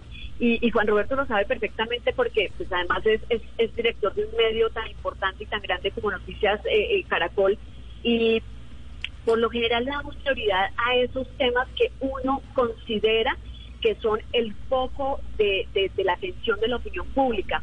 Pero fíjense si ustedes miran el tema de violencia de género, también es uno de los temas que es el foco de la atención porque estamos hablando de mujeres que son descuartizadas o de la niña que está perdida eh, o de la mujer que está buscando auxilio porque lleva mucho tiempo denunciando y su caso está en la impunidad, pero lo seguimos teniendo como en un segundo, tercer y hasta cuarto nivel. Solamente los tenemos en las agendas del Consejo de Redacción cuando hay un feminicidio o cuando el caso es eh, tan abrumador y tan barbárico como el de Juliana Zamboní. De resto, no los tenemos muy presentes en el radar a, diario en nuestras agendas. Sí, eso, eso tal vez, ese mea culpa es clave hacerlo. Ginette, lo hablábamos alguna vez cuando trabajamos en el tiempo, repito, porque usted abanderaba y peleaba usted por sus temas y, logramos... Eh, lo tengo que decir que, que, ser casi que pioneros en posicionar en la agenda informativa esos temas. Ginette, ¿cómo se, cómo se cuenta una historia de violencia contra la mujer, violencia de género, sin revictimizar a la mujer. ¿Cómo, ¿Cómo logra uno ese equilibrio? Porque es un tema tal vez de los más interesantes del estudio. Juan Roberto, yo creo que el, el, el, primer paso, el primer consejo que siempre les doy a los periodistas es ponerse en los zapatos de la víctima. Mm. Y, y usted y yo que somos amigos de, de hace tantos, pero tantos años y que además conoce mi historia personal, sabe que yo cambié esa forma de hacer periodismo cuando a mí me tocó afrontar en carne propia lo que ocurrió. Eh, yo era la que llegaba con la grabadora en la mano a poner la grabadora enfrente de la víctima sin importar eh, si había recibido atención psicológica o si ya un médico la había visto, porque lo que importaba era la historia, poder escribir la historia y enviarla al periódico. Pues resulta que yo me convertí en esa mujer a la que llegaron los periodistas a asediarla, a ponerle el micrófono, a ponerle la grabadora al frente sin preguntarle si quería hablar con mi mamá, si se sentía bien, eh, si, quería por lo menos un abrazo. Y yo creo que estar al otro lado de la noticia y entender que uno ante todo es ser humano y que tiene que mm. tener en la cabeza la dimensión de lo que está sintiendo esa persona a la que uno está entrevistando, es el primer paso para poder hacer un mejor periodismo. Si uno es capaz de tener esa empatía con la persona que entrevista y lo primero que piensa es, bueno, si yo llego a publicar la cara de esta mujer o si llego a contar cosas muy íntimas de su historia, eh, ¿qué estoy haciendo? ¿Será que le estoy poniendo toda la carga del delito a ella y no al victimario? Mm. ¿Será que la estoy convirtiendo a ella con el foco de que ella se lo buscó, ella lo provocó? para qué salió a tomarse una cerveza, por qué se puso esa falda, por qué tenía ese escote. Entonces creo que son preguntas necesarias eh, que hay que hacerse antes de hacer un reportaje, una investigación o un tema relacionado con violencia de género. Ay, Ginés, me revolvió usted el corazón recordando lo que, lo que, lo que nos pasó, porque yo digo que nos pasó cuando lo que le ocurrió a usted. Me, me, pasó también a mí, recordar que, que tuvimos que protegerla eh, para, para, para, del asedio de los colegas. Mire cómo es la vida. Eh, y no los juzgo porque pues todos somos periodistas, pero, pero tiene razón Ginés, yo creo que la clave es ponerse en los zapatos de quien es víctima de un abuso sexual, de una violencia de género, de una brutalidad cometida simplemente por el hecho de ser mujer. Y precisamente con eso quiero, quiero, quiero rematar este diálogo, Ginette, es tal vez uno de los puntos más importantes del, del informe, es el tema de la violencia de género contra las periodistas. ¿Qué lograron determinar en esa encuesta? Ay, Juan Roberto, pues eh, yo creo que, porque también eso lo hablamos muchas veces eh, mm. en, medio de nuestros cafés, en, los pasillos del tiempo cuando trabajamos juntos, y es que nosotras como mujeres periodistas nos tuvimos que callar muchas cosas por miedo, ¿no? Por Sí. miedo primero a perder el trabajo, por miedo a perder la fuente, por miedo a que la fuente después ya no le diera una información. Pero fíjense que este sondeo con más de 200 mujeres periodistas nos indica que 6 de cada 10 periodistas con las que hablamos han afrontado violencia de género en algún momento de su vida en la redacción o con las fuentes. Es una cifra alarmante, 6 de cada 10 mujeres periodistas. Esto quiere, quiere decir que sus fuentes las acosaron, alguien de su trabajo las acosó, para poder conseguir información tuvieron que soportar que las acosaran y muchas de ellas lamentablemente admitieron que fueron víctimas de violencia sexual en medio de su trabajo periodístico. Y 8 de cada 10 conocen algún caso de una colega que fue acosada, hostigada o víctima de violencia sexual en medio de su trabajo periodístico. Así que, pues que son unas cifras alarmantes y que yo creo que nos tienen que llamar mucho a la reflexión de, de qué nos hemos callado. Más que qué vamos a hacer ahora es que nos hemos callado, porque creo que, que esto ocurría mucho eh, en tiempos en los que no podíamos hablar, en los que silenciarse era la única salida. Y lo más triste es que muchas de esas mujeres, casi el 47%, abandonaron o sus fuentes o sus temas para evitar ese acoso. Paradójicamente, paradójicamente, Ginette, usted en este informe también revela que en el caso de las mujeres que somos periodistas y que eh, hicieron, eh, las que usted consultó parte de ese estudio, eh, fueron víctimas de violencia de género. Seis de cada diez reportan haber sido víctimas y son justamente esas mujeres por su, por su situación personal que se interesan en los casos generalmente de violencia contra la mujer y, y, que además no debería ser así, ¿no? Yo creo que yo creo que a nosotras nos debería, a nosotras y a nosotros, porque ese es un tema de hombres y mujeres, nos debería interesar la violencia de género, no porque la hayamos tenido que afrontar, sino porque es una realidad eh, que lamentablemente con el paso del tiempo encuentra uno la mayor dimensión que tiene y la afectación que tiene para, para la sociedad. Eh, creo que esas mujeres que de alguna manera se han sentido víctimas o que han sido víctimas, pues obviamente hoy son las que las que lideran con mayor entusiasmo este tipo de temas, pero también la invitación es a que a que los hombres y que a las mujeres que no han sido víctimas también se, se, se interesen y sobre todo que ejerzan eso que insisto tanto, la responsabilidad social del periodismo y más en temas como estos. Tal vez, tal vez algo, algo final, y es usted revela un dato, y es que cerca del 98% de las mujeres eh, dicen haber sido revictimizadas eh, por los medios de comunicación. Y tal vez voy en la misma línea de la pregunta que le hacía Juan Roberto, porque también usted dice que ellas dicen que habrá justicia cuando se visibilicen esos casos, pero ¿cómo entra uno a visibilizar un caso sin revictimizar a las personas que han sido víctimas de este tipo de violencia? Esa pregunta es muy importante porque es justo la línea delgada que uno no puede cruzar. Eh, a veces uno tiene la muy buena intención de poder visibilizar algún caso porque sabe que si le, si le mete prensa, obviamente la fiscalía, la policía, las autoridades van a estar encima. Pero también a veces uno peca de volver a contar la historia porque uno no sabe qué afectación va a tener eso para la mujer que decide hablar, pero para su entorno. Puede que una mujer quiera hablar y quiera contar su caso, pero detrás de esa mujer hay otra cantidad de personas, detrás de esa mujer hay un hijo, hay unos hermanos, hay unos padres, hay unos amigos, y uno muy pocas veces piensa en cómo eso nos puede afectar a ellos. Y también lo digo por, por, por, mi, por mi tema personal.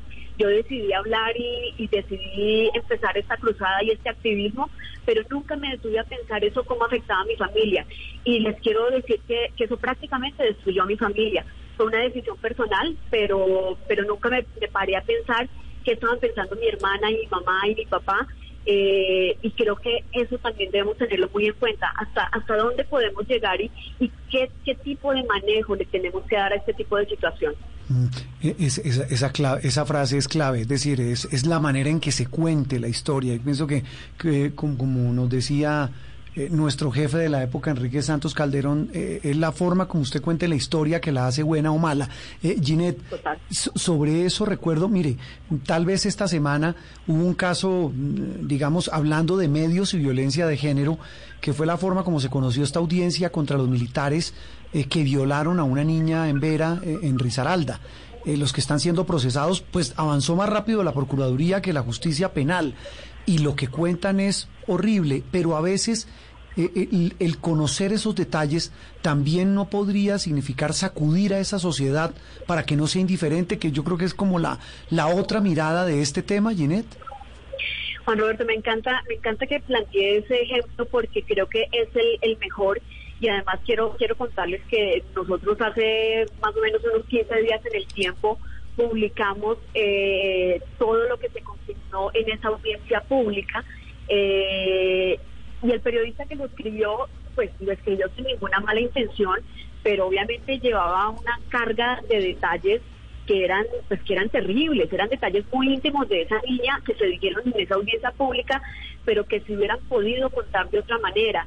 Y luego viene el caso de, de este hombre Parra que ataca con siete heridas con H en la cabeza a su novia Uy. y nos pasó exactamente lo mismo. Contamos unos detalles y le pusimos una carga emocional tan grande a la víctima que yo sentí la necesidad de salir a ofrecer disculpas y a pedirle perdón a esas víctimas y, y, lo hice a través de la columna que tengo en el tiempo, porque creo que uno también como periodista tiene que reflexionar, autorreflexionar y reconocer cuando se equivoca.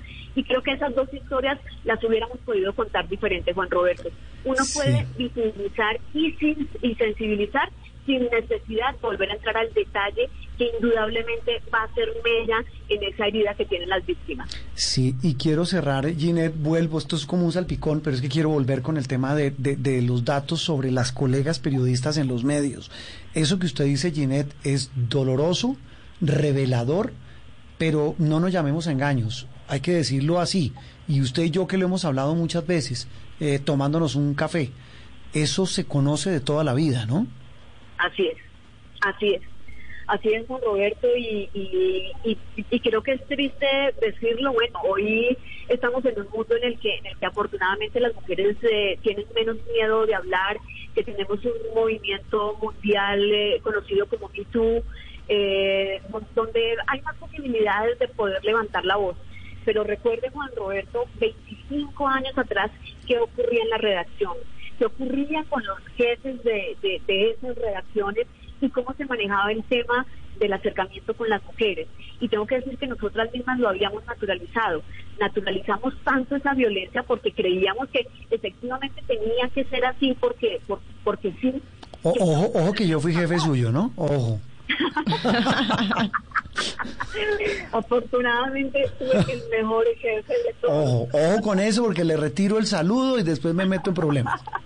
No, pero, pero Ginette, pero volviendo de verdad, tiene, tiene, razón usted, un tema que se, eh, que en, muchas profesiones era un tema casi que visto normal en la sociedad, que esa violencia de género ejercida contra la mujer como requisito para ser aceptada en un cargo, en una, en un grupo, eh, eh, absolutamente aberrante, irreprochable, pero pasaba.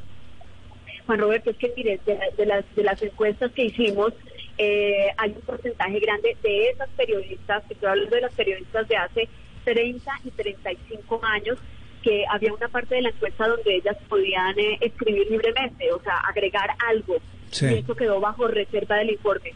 Usted no se imagina lo que esas periodistas escribieron, cosas que tuvieron que afrontar con sus fuentes pero sobre todo en sus salas de redacción. Eso le da a uno la dimensión de hasta dónde habíamos naturalizado la violencia de género, pero también hasta dónde las mujeres se tuvieron que callar.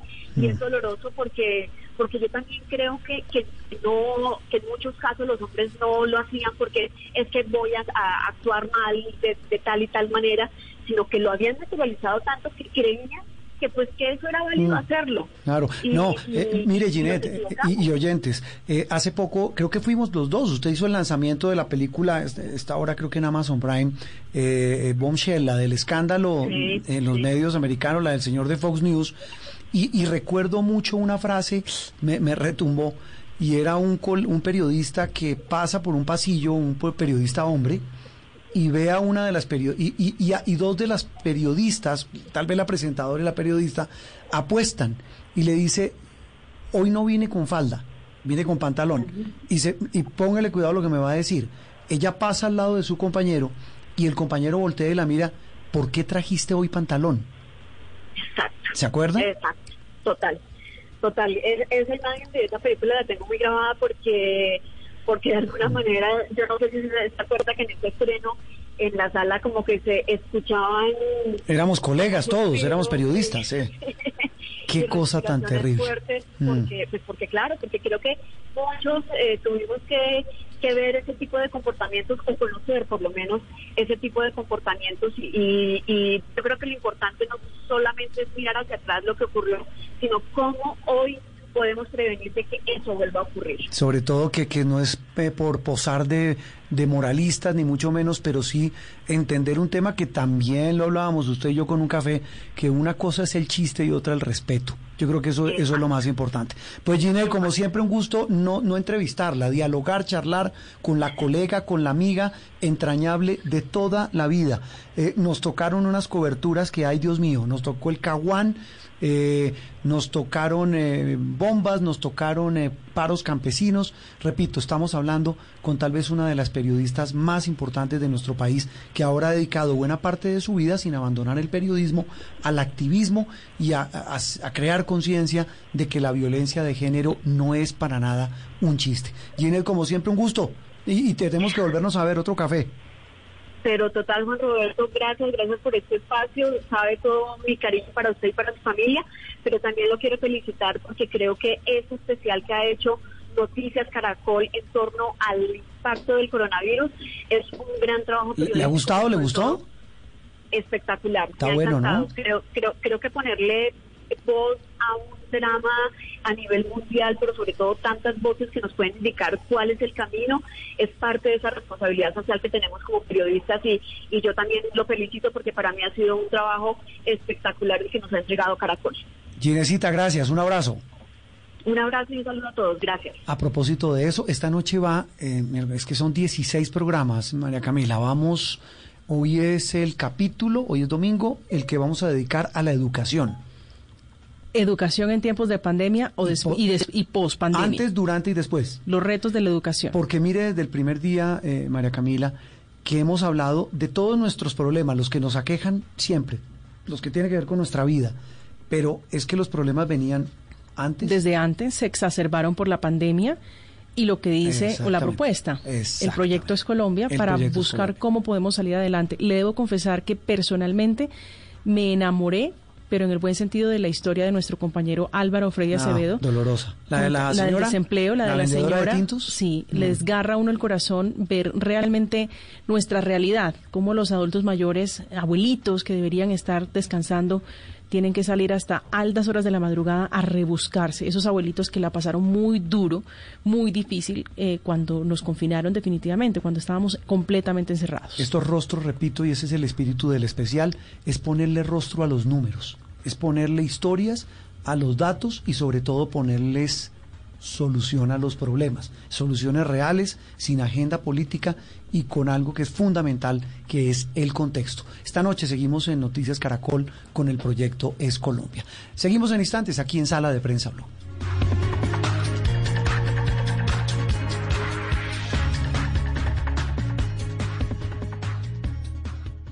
Esto es Sala de Prensa Blue. Eres un romántico empedernido. Sabes que por amor haces lo que sea. Incluso cocinar las más ricas pastas. Y traer a tu casa una de las ciudades más románticas del mundo. Donde Romeo y Julieta se amaron por siempre. Sin duda, eres un campeón. Una de las capitales mundiales de la ópera. Para ti, nada es imposible. Apuesto a que eso no se lo esperaba. Pastas Verona. Si sabes de amor, sabes de pasta. Trabajamos pensando en usted. Estás escuchando Sala de Prensa Blue.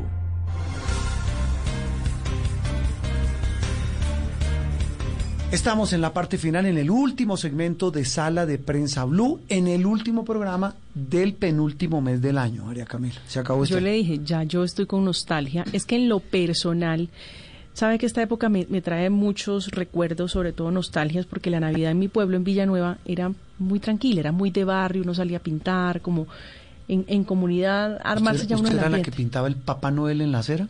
Pero por supuesto. Muy bien. Que uno en, el pavimento. En mayo veía uno todavía el, Papá Noel medio borroso. Obvio, por supuesto.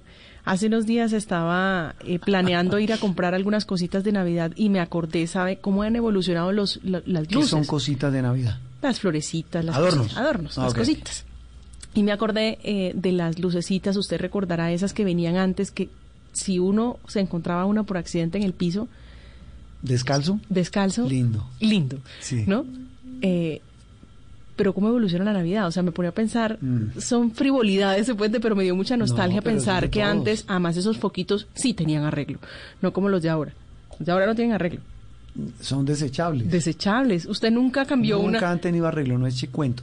Juanro, Nunca. usted nunca cambió los foquitos, por Sí, supuesto. Mi tarea, Carreta, eso se daña, de funda y chao, te vi. diga, diga que sí o no, su No, mamá lo ponía a ¿sabe- desenredar las ¿sabe cuándo luces. se fundían cuando uno la estaba desenredando. Por eso. uno lo conectaba, ¡pum! había uno mueco. Por eso, y entonces ahí, uno empezaba a probar ciego. uno por uno. Esa era mi tarea en Navidad. Primero, Ah, no, mentiras. Eh, No, ¿sabe qué pasaba? Se aflojaban. Si usted lo apretaba un poquito, algunos prendían. pero esas siempre traían dos o tres de repuesto. Y entonces uno empezaba a probar. A y mí- duraban ¿Sabe cuál era mi debilidad? Navidades eternas. Las bolas. Las de las guirnaldas, No, no, no, las bolas. Las bolas de Navidad, ¿no? Ojo. las que eran como de cristal, Es- lindas. Sí, sí. Las bolas de Navidad se me rompían. Yo era el rey de romper esas bolas, se lo juro. Le estoy hablando en serio, es una de las taras de mi infancia. Entonces, ya al final me decían, usted es el terror de las bolas de Navidad, esas que son de colores, verdes, amarillas, pero que venían en- como en cristal, como Sí, de vidrio, era para así en vidrio. Sí, es un material muy, muy, muy frágil.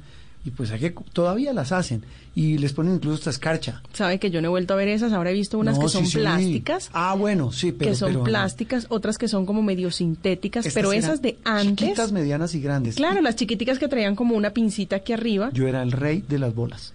Pero digo, de romperlas. qué bonita. Ah, esa Navidad me encanta y tengo muy buenos Se recuerdos. y me regaba un banano. Entonces, eh, entonces me decía, usted no saque nada, usted quédese mirando, aplauda y no más. La Navidad, bueno, estamos terminando el mes de noviembre, un mes eh, de un año inédito, difícil, y un, em- y un año que termina, María Camila y oyentes, con encuesta de Invamer. Invamer eh, realizó para Noticias Caracol y Blue Radio una encuesta, tal vez la última del año, donde hablamos eh, de muchos temas, pero hablemos antes de la ficha técnica. Esta es una encuesta que fue realizada no solamente en cinco ciudades capitales, sino en más de 100 ciudades, municipios del país, incluso en zonas rurales. Y ahí, eh, el, ahí el valor de la muestra eh, que, que se presentó esta semana tanto en Blue Radio como en Noticias Caracol de estos resultados que son reveladores, que son una fotografía, que son una, una muestra de lo que es este final de año en medio de pandemia, en medio de las dificultades económicas, pero también en medio de profundas expectativas, María Camila, de lo que viene en materia política, porque muchos aseguran que ya la campaña política se adelantó. Pues se adelantó según encuesta en Bamer eh, y en Twitter, sobre todo teniendo en cuenta las famosas tendencias y según la encuesta esta donde eh, el senador eh, Gustavo Petro de la Colombia Humana lidera la intención de voto con 25,9%, le sigue Sergio Sergio Fajardo con 20,5% eh, y si ambos son enfrentados Fajardo le ganaría al líder de la Colombia Humana. También entra en la baraja la hoy vicepresidenta Marta Lucía Ramírez. Entonces yo creo que ya esto empieza como un poco a, decantar, no a despejar, pero a decantar un poco eh, lo que va a ser esa contienda del 2022. Como siempre decimos, vamos por partes eh, para analizar esta encuesta rápidamente con ustedes, tal vez los datos más importantes. Pues sí, el, el repunte, el, repunte no, el liderazgo de, en la intención de voto de, Gustavo Petro, del exalcalde y excandidato presidencial. El segundo lugar de, de Fajardo, el exalcalde de Medellín y exgobernador. Y sí, tengo que decirlo que sorprende el repunte de la eh, vicepresidenta Marta Lucía Ramírez. Eh, Pedro Viveros, lo dejamos, no lo dejamos descansar ni un domingo. Pedro, nuestro amigo de Voz Populi, de Blue Radio y de Noticias Caracol, eh, ¿cómo vamos? Feliz domingo.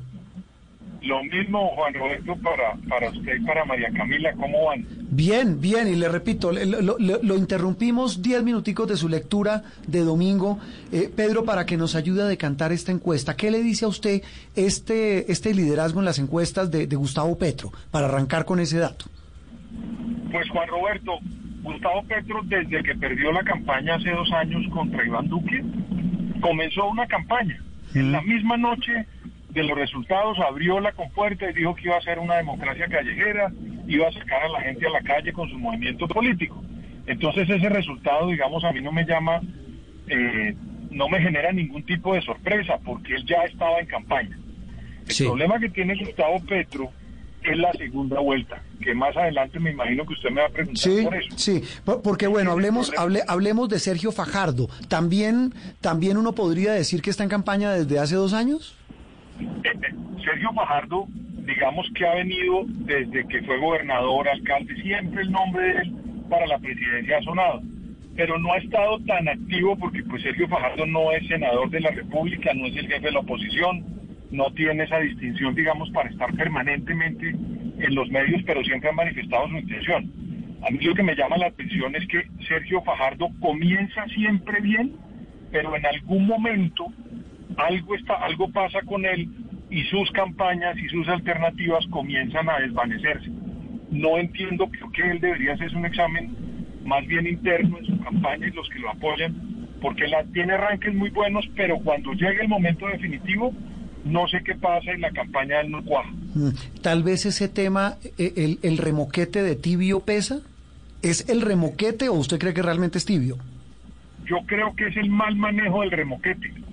Porque mire, mire usted, por ejemplo, Carlos Fernando Galán, que se jugó una campaña sin odio, sin bronca, que algunos podrían en aquel momento decir que era tibio, y sacó un millón de votos, perdió por 70 mil y sacó un millón de votos en Bogotá. Sí. Luego, ser tibio no es malo, me da la impresión que Sergio Fajardo no ha sabido potenciar, no ha sabido manejar bien el remoquete, Juan Roberto. Sí, pero mire una cosa, eh, ah bueno, antes de, me adelanto, pero ya cuando vemos escenarios donde están solamente Petro y Fajardo, eh, tal vez con alguno de la derecha, llamada derecha o centro derecha, eh, el que gana es Fajardo.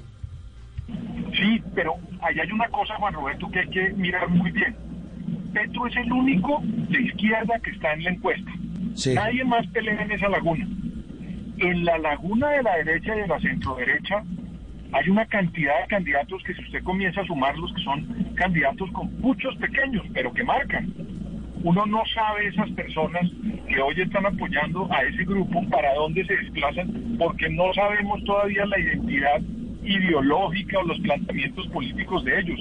Lo que le quiero decir es que mientras la piscina de la izquierda hay un solo señor que está nadando, Sí. en la piscina de la centro derecha y de la derecha hay una cantidad de nadadores ahí con vestido de baño metidos en una piscina. Pero, pero, pero siguiendo con esa analogía, eh, Pedro, esos que están ahí nadando son pescaditos chiquitos, pececitos chiquitos, muy, muy, muy floja la marcación del, bueno, tal vez exceptuando a la, a la vicepresidenta, que, que curiosamente, digo curiosamente, porque pues está expuesta, está en el gobierno, eh, eh, de- repito, está expuesta a las polémicas diarias, eh, se supone que no está en campaña y marca muy bien de tercera en esta, en esta, en esta intención de voto. me llama la atención a mí también, pero ella tiene hace mucho rato, digamos, como una presencia más alta que los demás. Es que Marta Lucía Ramírez para el colombiano es más reconocida que Fico Gutiérrez, por ejemplo, o que Alejandro Gaviria, o que otras personas que están también con las intenciones de hacer política, pero que no tienen tanto reconocimiento como puede tener Marta Lucía Ramírez. Pero lo que le quiero decir es que cuando usted comienza a sumar esos grupos, Sí. usted no, uno no sabe cuál es, digamos, el sello ideológico de ese tipo de personas que también están siendo medidas. Luego, la piscina de Petro está él solo. Esta otra piscina es la que yo todavía no veo muy claro quiénes sean los nadadores. Sí, por- sí, porque ahí hay otro tema y, y hablando de piscinas, hablando de agua, eh, ¿quién está en, en el carril en esa piscina del famoso centro? ¿Quién, lo representa? ¿Fajardo? A mí me da la impresión que Fajardo quiere ser eso y es que le sirve mucho sobre todo para la segunda vuelta. porque cuando normalmente en las campañas que pasan en los países donde tienen segunda vuelta, la primera vuelta son extremos. Sí. ¿Para qué? Pues para polarizar y lograr pasar a la segunda vuelta. Y la segunda vuelta es otra campaña donde intentan ganarse el centro. Entonces, yo creo que lo que Sergio Fajardo está es haciendo todos los esfuerzos para pasar a una segunda vuelta y sin duda Sergio Fajardo en una segunda vuelta sería un candidato muy duro de derrotar porque el que lo vaya a enfrentar tiene que ser de un extremo, o de la derecha o de la izquierda, porque él tiene, digamos, una especie de capacidad de recoger votos del centro frente a candidatos del centro democrático o de la Colombia humana, como en el caso de Petro. Mm. El problema de él es pasar la segunda, ¿no? Sí, Eh, lo que también queda en claro eh, o, o llama la atención, Pedro, es eh, la- los números tan bajitos. Claro, no están en campaña, están desaparecidos, pero son, bueno, hay uno que le va muy mal y que evidentemente está en campaña y lleva en campaña mucho tiempo en el gobierno, que es el ministro de Defensa, y, que estuvo eh, trabajando desde el comienzo en la campaña, ha estado en el gobierno y le va muy mal. Pero no se olvide una cosa, Juan Roberto, que es un- una cosa que uno, en los últimos 20 años en Colombia hay un actor político que se llama Álvaro Uribe y un partido que se llama el Centro Democrático. Esos señores del Centro Democrático, cualquier candidato que ponga Juan Roberto, hay unas personas que votan por ese candidato. El que diga Uribe. O sea, ¿usted cree que todavía tiene, tiene mucho efecto con esa impopularidad del exmandatario eh, eh, que, que el que diga Uribe tiene peso eh, en, en esta baraja? Yo lo que le estoy diciendo es que la marca de Álvaro Uribe es una marca que se distingue muy rápido en los últimos 20 años de la política en Colombia. Entonces, el que tenga el aval del Centro Democrático, no sé si le alcance para pasar a la segunda vuelta, pero es un señor que tiene una votación muy importante, aquella persona que tenga ese, digamos, ese respaldo. Porque en Colombia, sin duda, él se ha desgastado, pero hay mucha gente que todavía lo sigue eh, sobre todo, en par- por ejemplo, en los partidos políticos que están desvanecidos, Juan Roberto. Mm. Pedro, Entonces, usted menciona, usted menciona que en esa piscina el senador Gustavo Petro pues es rey entre reyes porque está solo, no está por ejemplo un líder fuerte de la izquierda que es el, el señor Jorge Robledo. ¿Qué tanto eh, es viable o es posible que el senador Gustavo Petro crezca? Porque hay analistas que dicen que este es el techo de Petro. Pues la, la elección pasada decían lo mismo y Gustavo Petro en la segunda vuelta, María Camila sacó 8 millones de votos. Que uno no, yo nunca había visto un candidato de la izquierda en Colombia sacar esa cantidad de votos. Luego él, él, él, él- lo que creo yo que necesita es pasar a la segunda vuelta para, para extender también lo que sacó en la elección pasada. Pero Petro en la segunda vuelta anterior, por supuesto, era un escenario donde había unas personas que votaban contra Petro y otras votaban contra Álvaro Uribe o el candidato de Álvaro Uribe. Y eso sin duda le significó a Gustavo Petro recoger unos votos. Sí. Pero él tiene cómo crecer. Gustavo Petro lo demostró en la campaña pasada, en la segunda vuelta. Eh, eh, Estamos hablando de los números, hablamos con Pedro Viveros, estamos desgranando la encuesta Inbamer para Noticias Caracol y Blue Radio que conocimos esta semana. Eh, eh, antes de pasar con, a- al tema de la, de la gestión del presidente, de los números de la alcaldesa de Bogotá, la que medimos nacionalmente, Pedro, eh, para concluir este tema, con estos números, con este panorama, con esta fotografía, ¿cómo pinta la campaña? ¿Qué viene para esa campaña presidencial que ya arrancó? Juan Roberto, yo y María Camila. En Colombia hay tres sectores que tienen votos reales y contados y manejados políticamente, que son el Centro Democrático, Sergio Fajardo y el señor y el doctor el doctor Gustavo Petro.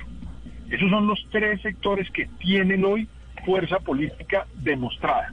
Luego, alrededor de esos tres sectores, creo yo, va a comenzar a armarse lo que para mí es la palabra mágica de esta campaña, las coaliciones alrededor de esos tres sectores. Entonces usted va a ver de manera paulatina que muchas personas, pequeños, grandes o gente que tenga votos, va a comenzar a juntarse alrededor de esas tres opciones. Y en esas tres coaliciones, que le repito, se generan en esos tres actores políticos con votos en Colombia, pues va a estar la definición en materia presidencial. Pero, pero incluyendo a, Gustavo Petro, porque sabe que suena, bueno, en política todo pasa. eh, y vimos lo que pasó con, con el senador Benedetti, que del uribismo saltó al santismo y del santismo se volvió petrista. Pero, pero más allá de eso, eh, uno ve que muchos de los llamados de centro dicen, ni de fundas buscamos coalición con Gustavo Petro. E- Ese es el gran enigma, ¿no? Saber cómo se va a manejar una eventual coalición de centro-izquierda sin Gustavo Petro. Pero eh, eh, ahí es donde le digo que está el reto, porque, por ejemplo, eh, de, de las otras opciones, pues queda Sergio Fajardo. Yo veo más al- a la gente de Santos deslizándose hacia, hacia una campaña de Sergio Fajardo, que algún, seguramente algunos también se irán con, con Gustavo Petro, pero creo que la mayoría de la gente de, centro, de sectores como los del, del expresidente Juan Manuel Santos, los veo más identificados con una candidatura de Sergio Fajardo. Pero Gustavo Petro es un candidato que ha hecho campaña, tiene un discurso y demostró en la elección pasada que puede crecer. Mm. Ahora, queda Sí. el enigma de qué va a hacer el Centro Democrático para también recoger. Yo veo a mucha gente que Sí. también puede deslizarse hacia el sector de, de una consulta, por ejemplo, del sector de la derecha, para ver quién arma una coalición y quién es el candidato. Mm. Y allá pueden llegar otros, otras personas que sin duda pueden fortalecer una campaña del centro democrático o de la derecha en Colombia. Por eso es- le digo, Juan Roberto, que aquí vamos a estar en unas coaliciones. Y los originadores son esos tres sectores políticos. ¿Qué papel en todo ese panorama, para terminar, Pedro, va a jugar el presidente con esos números de, de aprobación y desaprobación de su gestión? Pues yo sinceramente veo más al presidente Iván Duque tratando de sacar las agendas de la reforma de un país que le tocó vivir. Porque a- cuando uno le preguntan por Iván Duque, pues uno ya a estas alturas no puede decir que el proyecto político que él tenía lo puede implementar, pues porque este país y el mundo definitivamente cambió por la pandemia. Entonces yo pienso que él lo que está es dedicado a gobernar con lo bueno y lo malo que eso le va a traer para su gobierno Mm, pero no lo veo en- no lo veo interviniendo en la campaña electoral. Jugando, sí.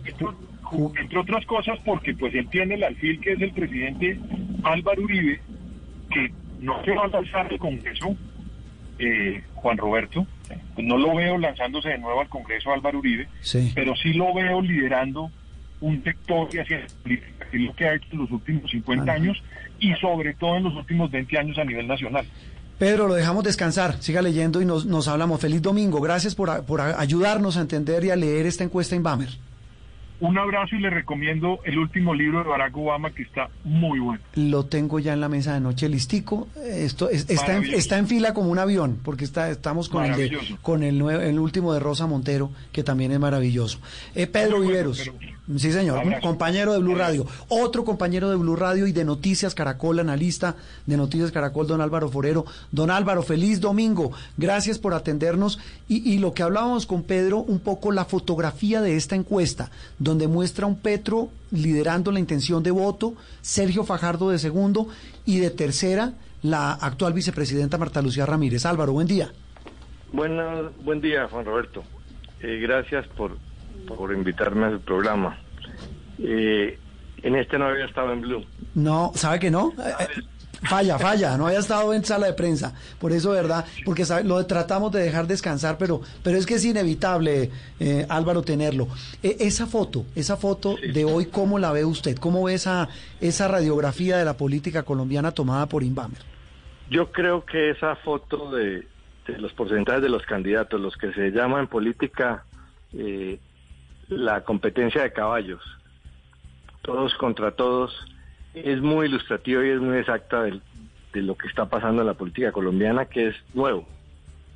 De ahí se pueden sacar unas conclusiones muy elementales, pero muy importantes. Una, que ahí no hay material para que alguien gane en primera vuelta.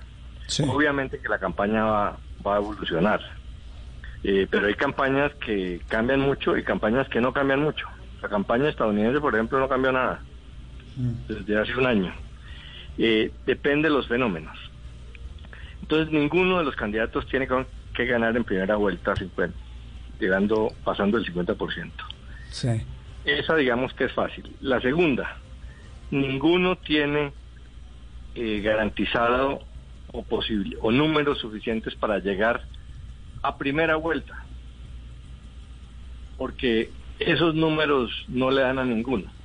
Piense que eh, Petro tiene 25 y Fajardo tiene 20. Y claro que funcionará el fenómeno del voto útil.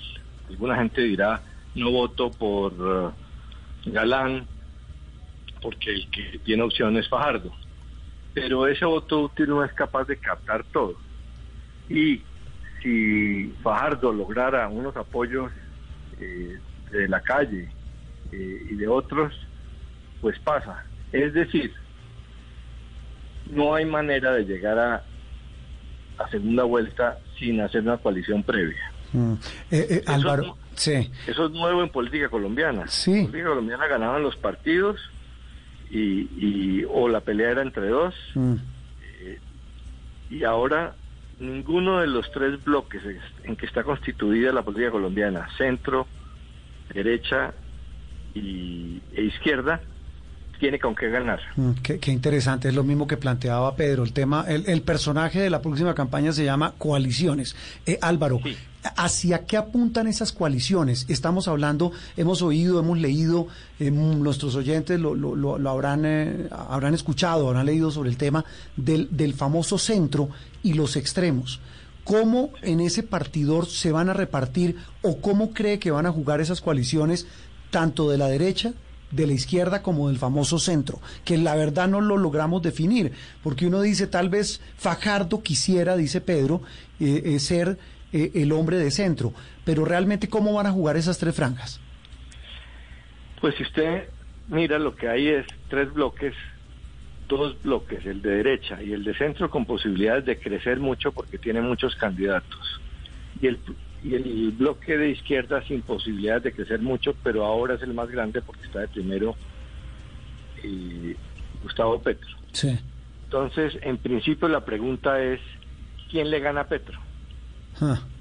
¿Quién es el quién es el caballo ganador en segunda vuelta, no?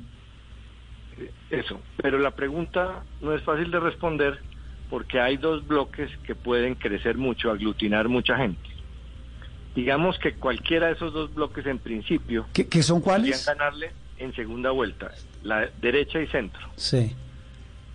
Eh, porque tienen más cómo crecer. El problema de, de Petro es que de todos los que usted ve en esa lista, ninguno haría acuerdos con él, ninguno Mm. le sumaría. Sí. Mientras que Fajardo tiene cuatro ahí que pueden eh, juntarse con él y Marta Lucía, digamos que está arriba, tiene otros tres o cuatro eh, Petro no. Entonces la pregunta es, ¿a quién le queda más fácil ganarle a Petro? Sí, esa es la En la elección pregunta. pasada Sí. fue la derecha, Sí. pero fue la derecha por una razón sencillísima, porque el centro no había aprendido la lección de que la política colombiana eh, había ido hacia el multipartidismo y va hacia gobiernos de coalición. Y no logró unirse Fajardo y de la calle. Si se hubieran unido, muy seguramente el presidente hoy sería Sergio Fajardo. Porque hay este fenómeno. En segunda vuelta, los sectores de centro son muchos más fuertes. Son más débiles en primera, por eso los extremos tienden a ser fuertes en primera, pero en segunda tienden a ir al centro. Mm. Pero imagínense este escenario eh, en segunda vuelta. Fajardo le puede ganar a cualquiera de los dos, porque si su opositor es Petro, Sí. podría contar con los votos del centro y jalar los votos de la... De, de hecho, de hecho lo hicimos en la encuesta, Álvaro. En la encuesta hicimos ese escenario y en todos gana Fajardo. Entonces, sí, y la, la pregunta es, ¿y si compite contra el candidato uribista o de centro derecha? La cosa no es igual. Sí es igual, porque ahí vuelve a jalar el centro, aunque el- la centro derecha logre morder algo, digamos. Sí, y pero- logra el voto, el voto de izquierda, porque nadie querrá, de la izquierda nadie querrá que Uribe vuelva al poder. Pero una cosa, tal vez para finalizar, Álvaro, la reflexión es que Petro puntea y puntea bien. Sí, pero tiene el problema de crecer para ganar en segunda vuelta. Digamos que hoy, a hoy es el que está en, en segunda. Mm, Pero eh, también el pero otro... acuérdese cómo, cómo Sí. hacían en, en las elecciones estadounidenses, Sí. que buscan camino, cómo, cómo, a través de qué camino pueden llegar a la presidencia. Mm, Pero Mientras que Fajardo tiene varios caminos sí. y el candidato uribista tiene varios caminos de coalición con Partido Conservador. tal. Eh, Petro no tiene muchos caminos porque no tiene cómo sumar. Pero, pero tiene una cosa, Álvaro, eh, eh, la campaña es otra, el país es otro, estamos en pandemia, es decir, hay muchos factores para quienes dicen que, que una candidatura como la de Gustavo Petro eh, cuajaría mucho más que hace dos años. Sí, en eso yo estoy de acuerdo. Mm. Pero lo que estaba hablando ahora era si se enfrentaba al centro Claro, en segunda. claro, sí. En segunda el centro es muy difícil de derrotar. Mm. Pero si se diera un escenario como el de hace cuatro años, de un candidato uribista y Petro, es posible que esta vez le vaya mejor a Petro. Mm, e- e- Primero, esa es la el reflexión. gobierno- El gobierno Duque no le ha ido bien. Mucha gente Sí. moderada de centro que votó por Duque eh, está desilusionada y no volvería a votar por un segundo Duque y menos si sacan un candidato ultra, ultrauribista. O el que diga Uribe, pero pues sí, mire, mire que ahí sí se diferencia, porque digamos que de todas maneras sí empezaría a jugar. Pues Álvaro, eh, gracias por el debut en sala de prensa. Muchas gracias, Juan Roberto.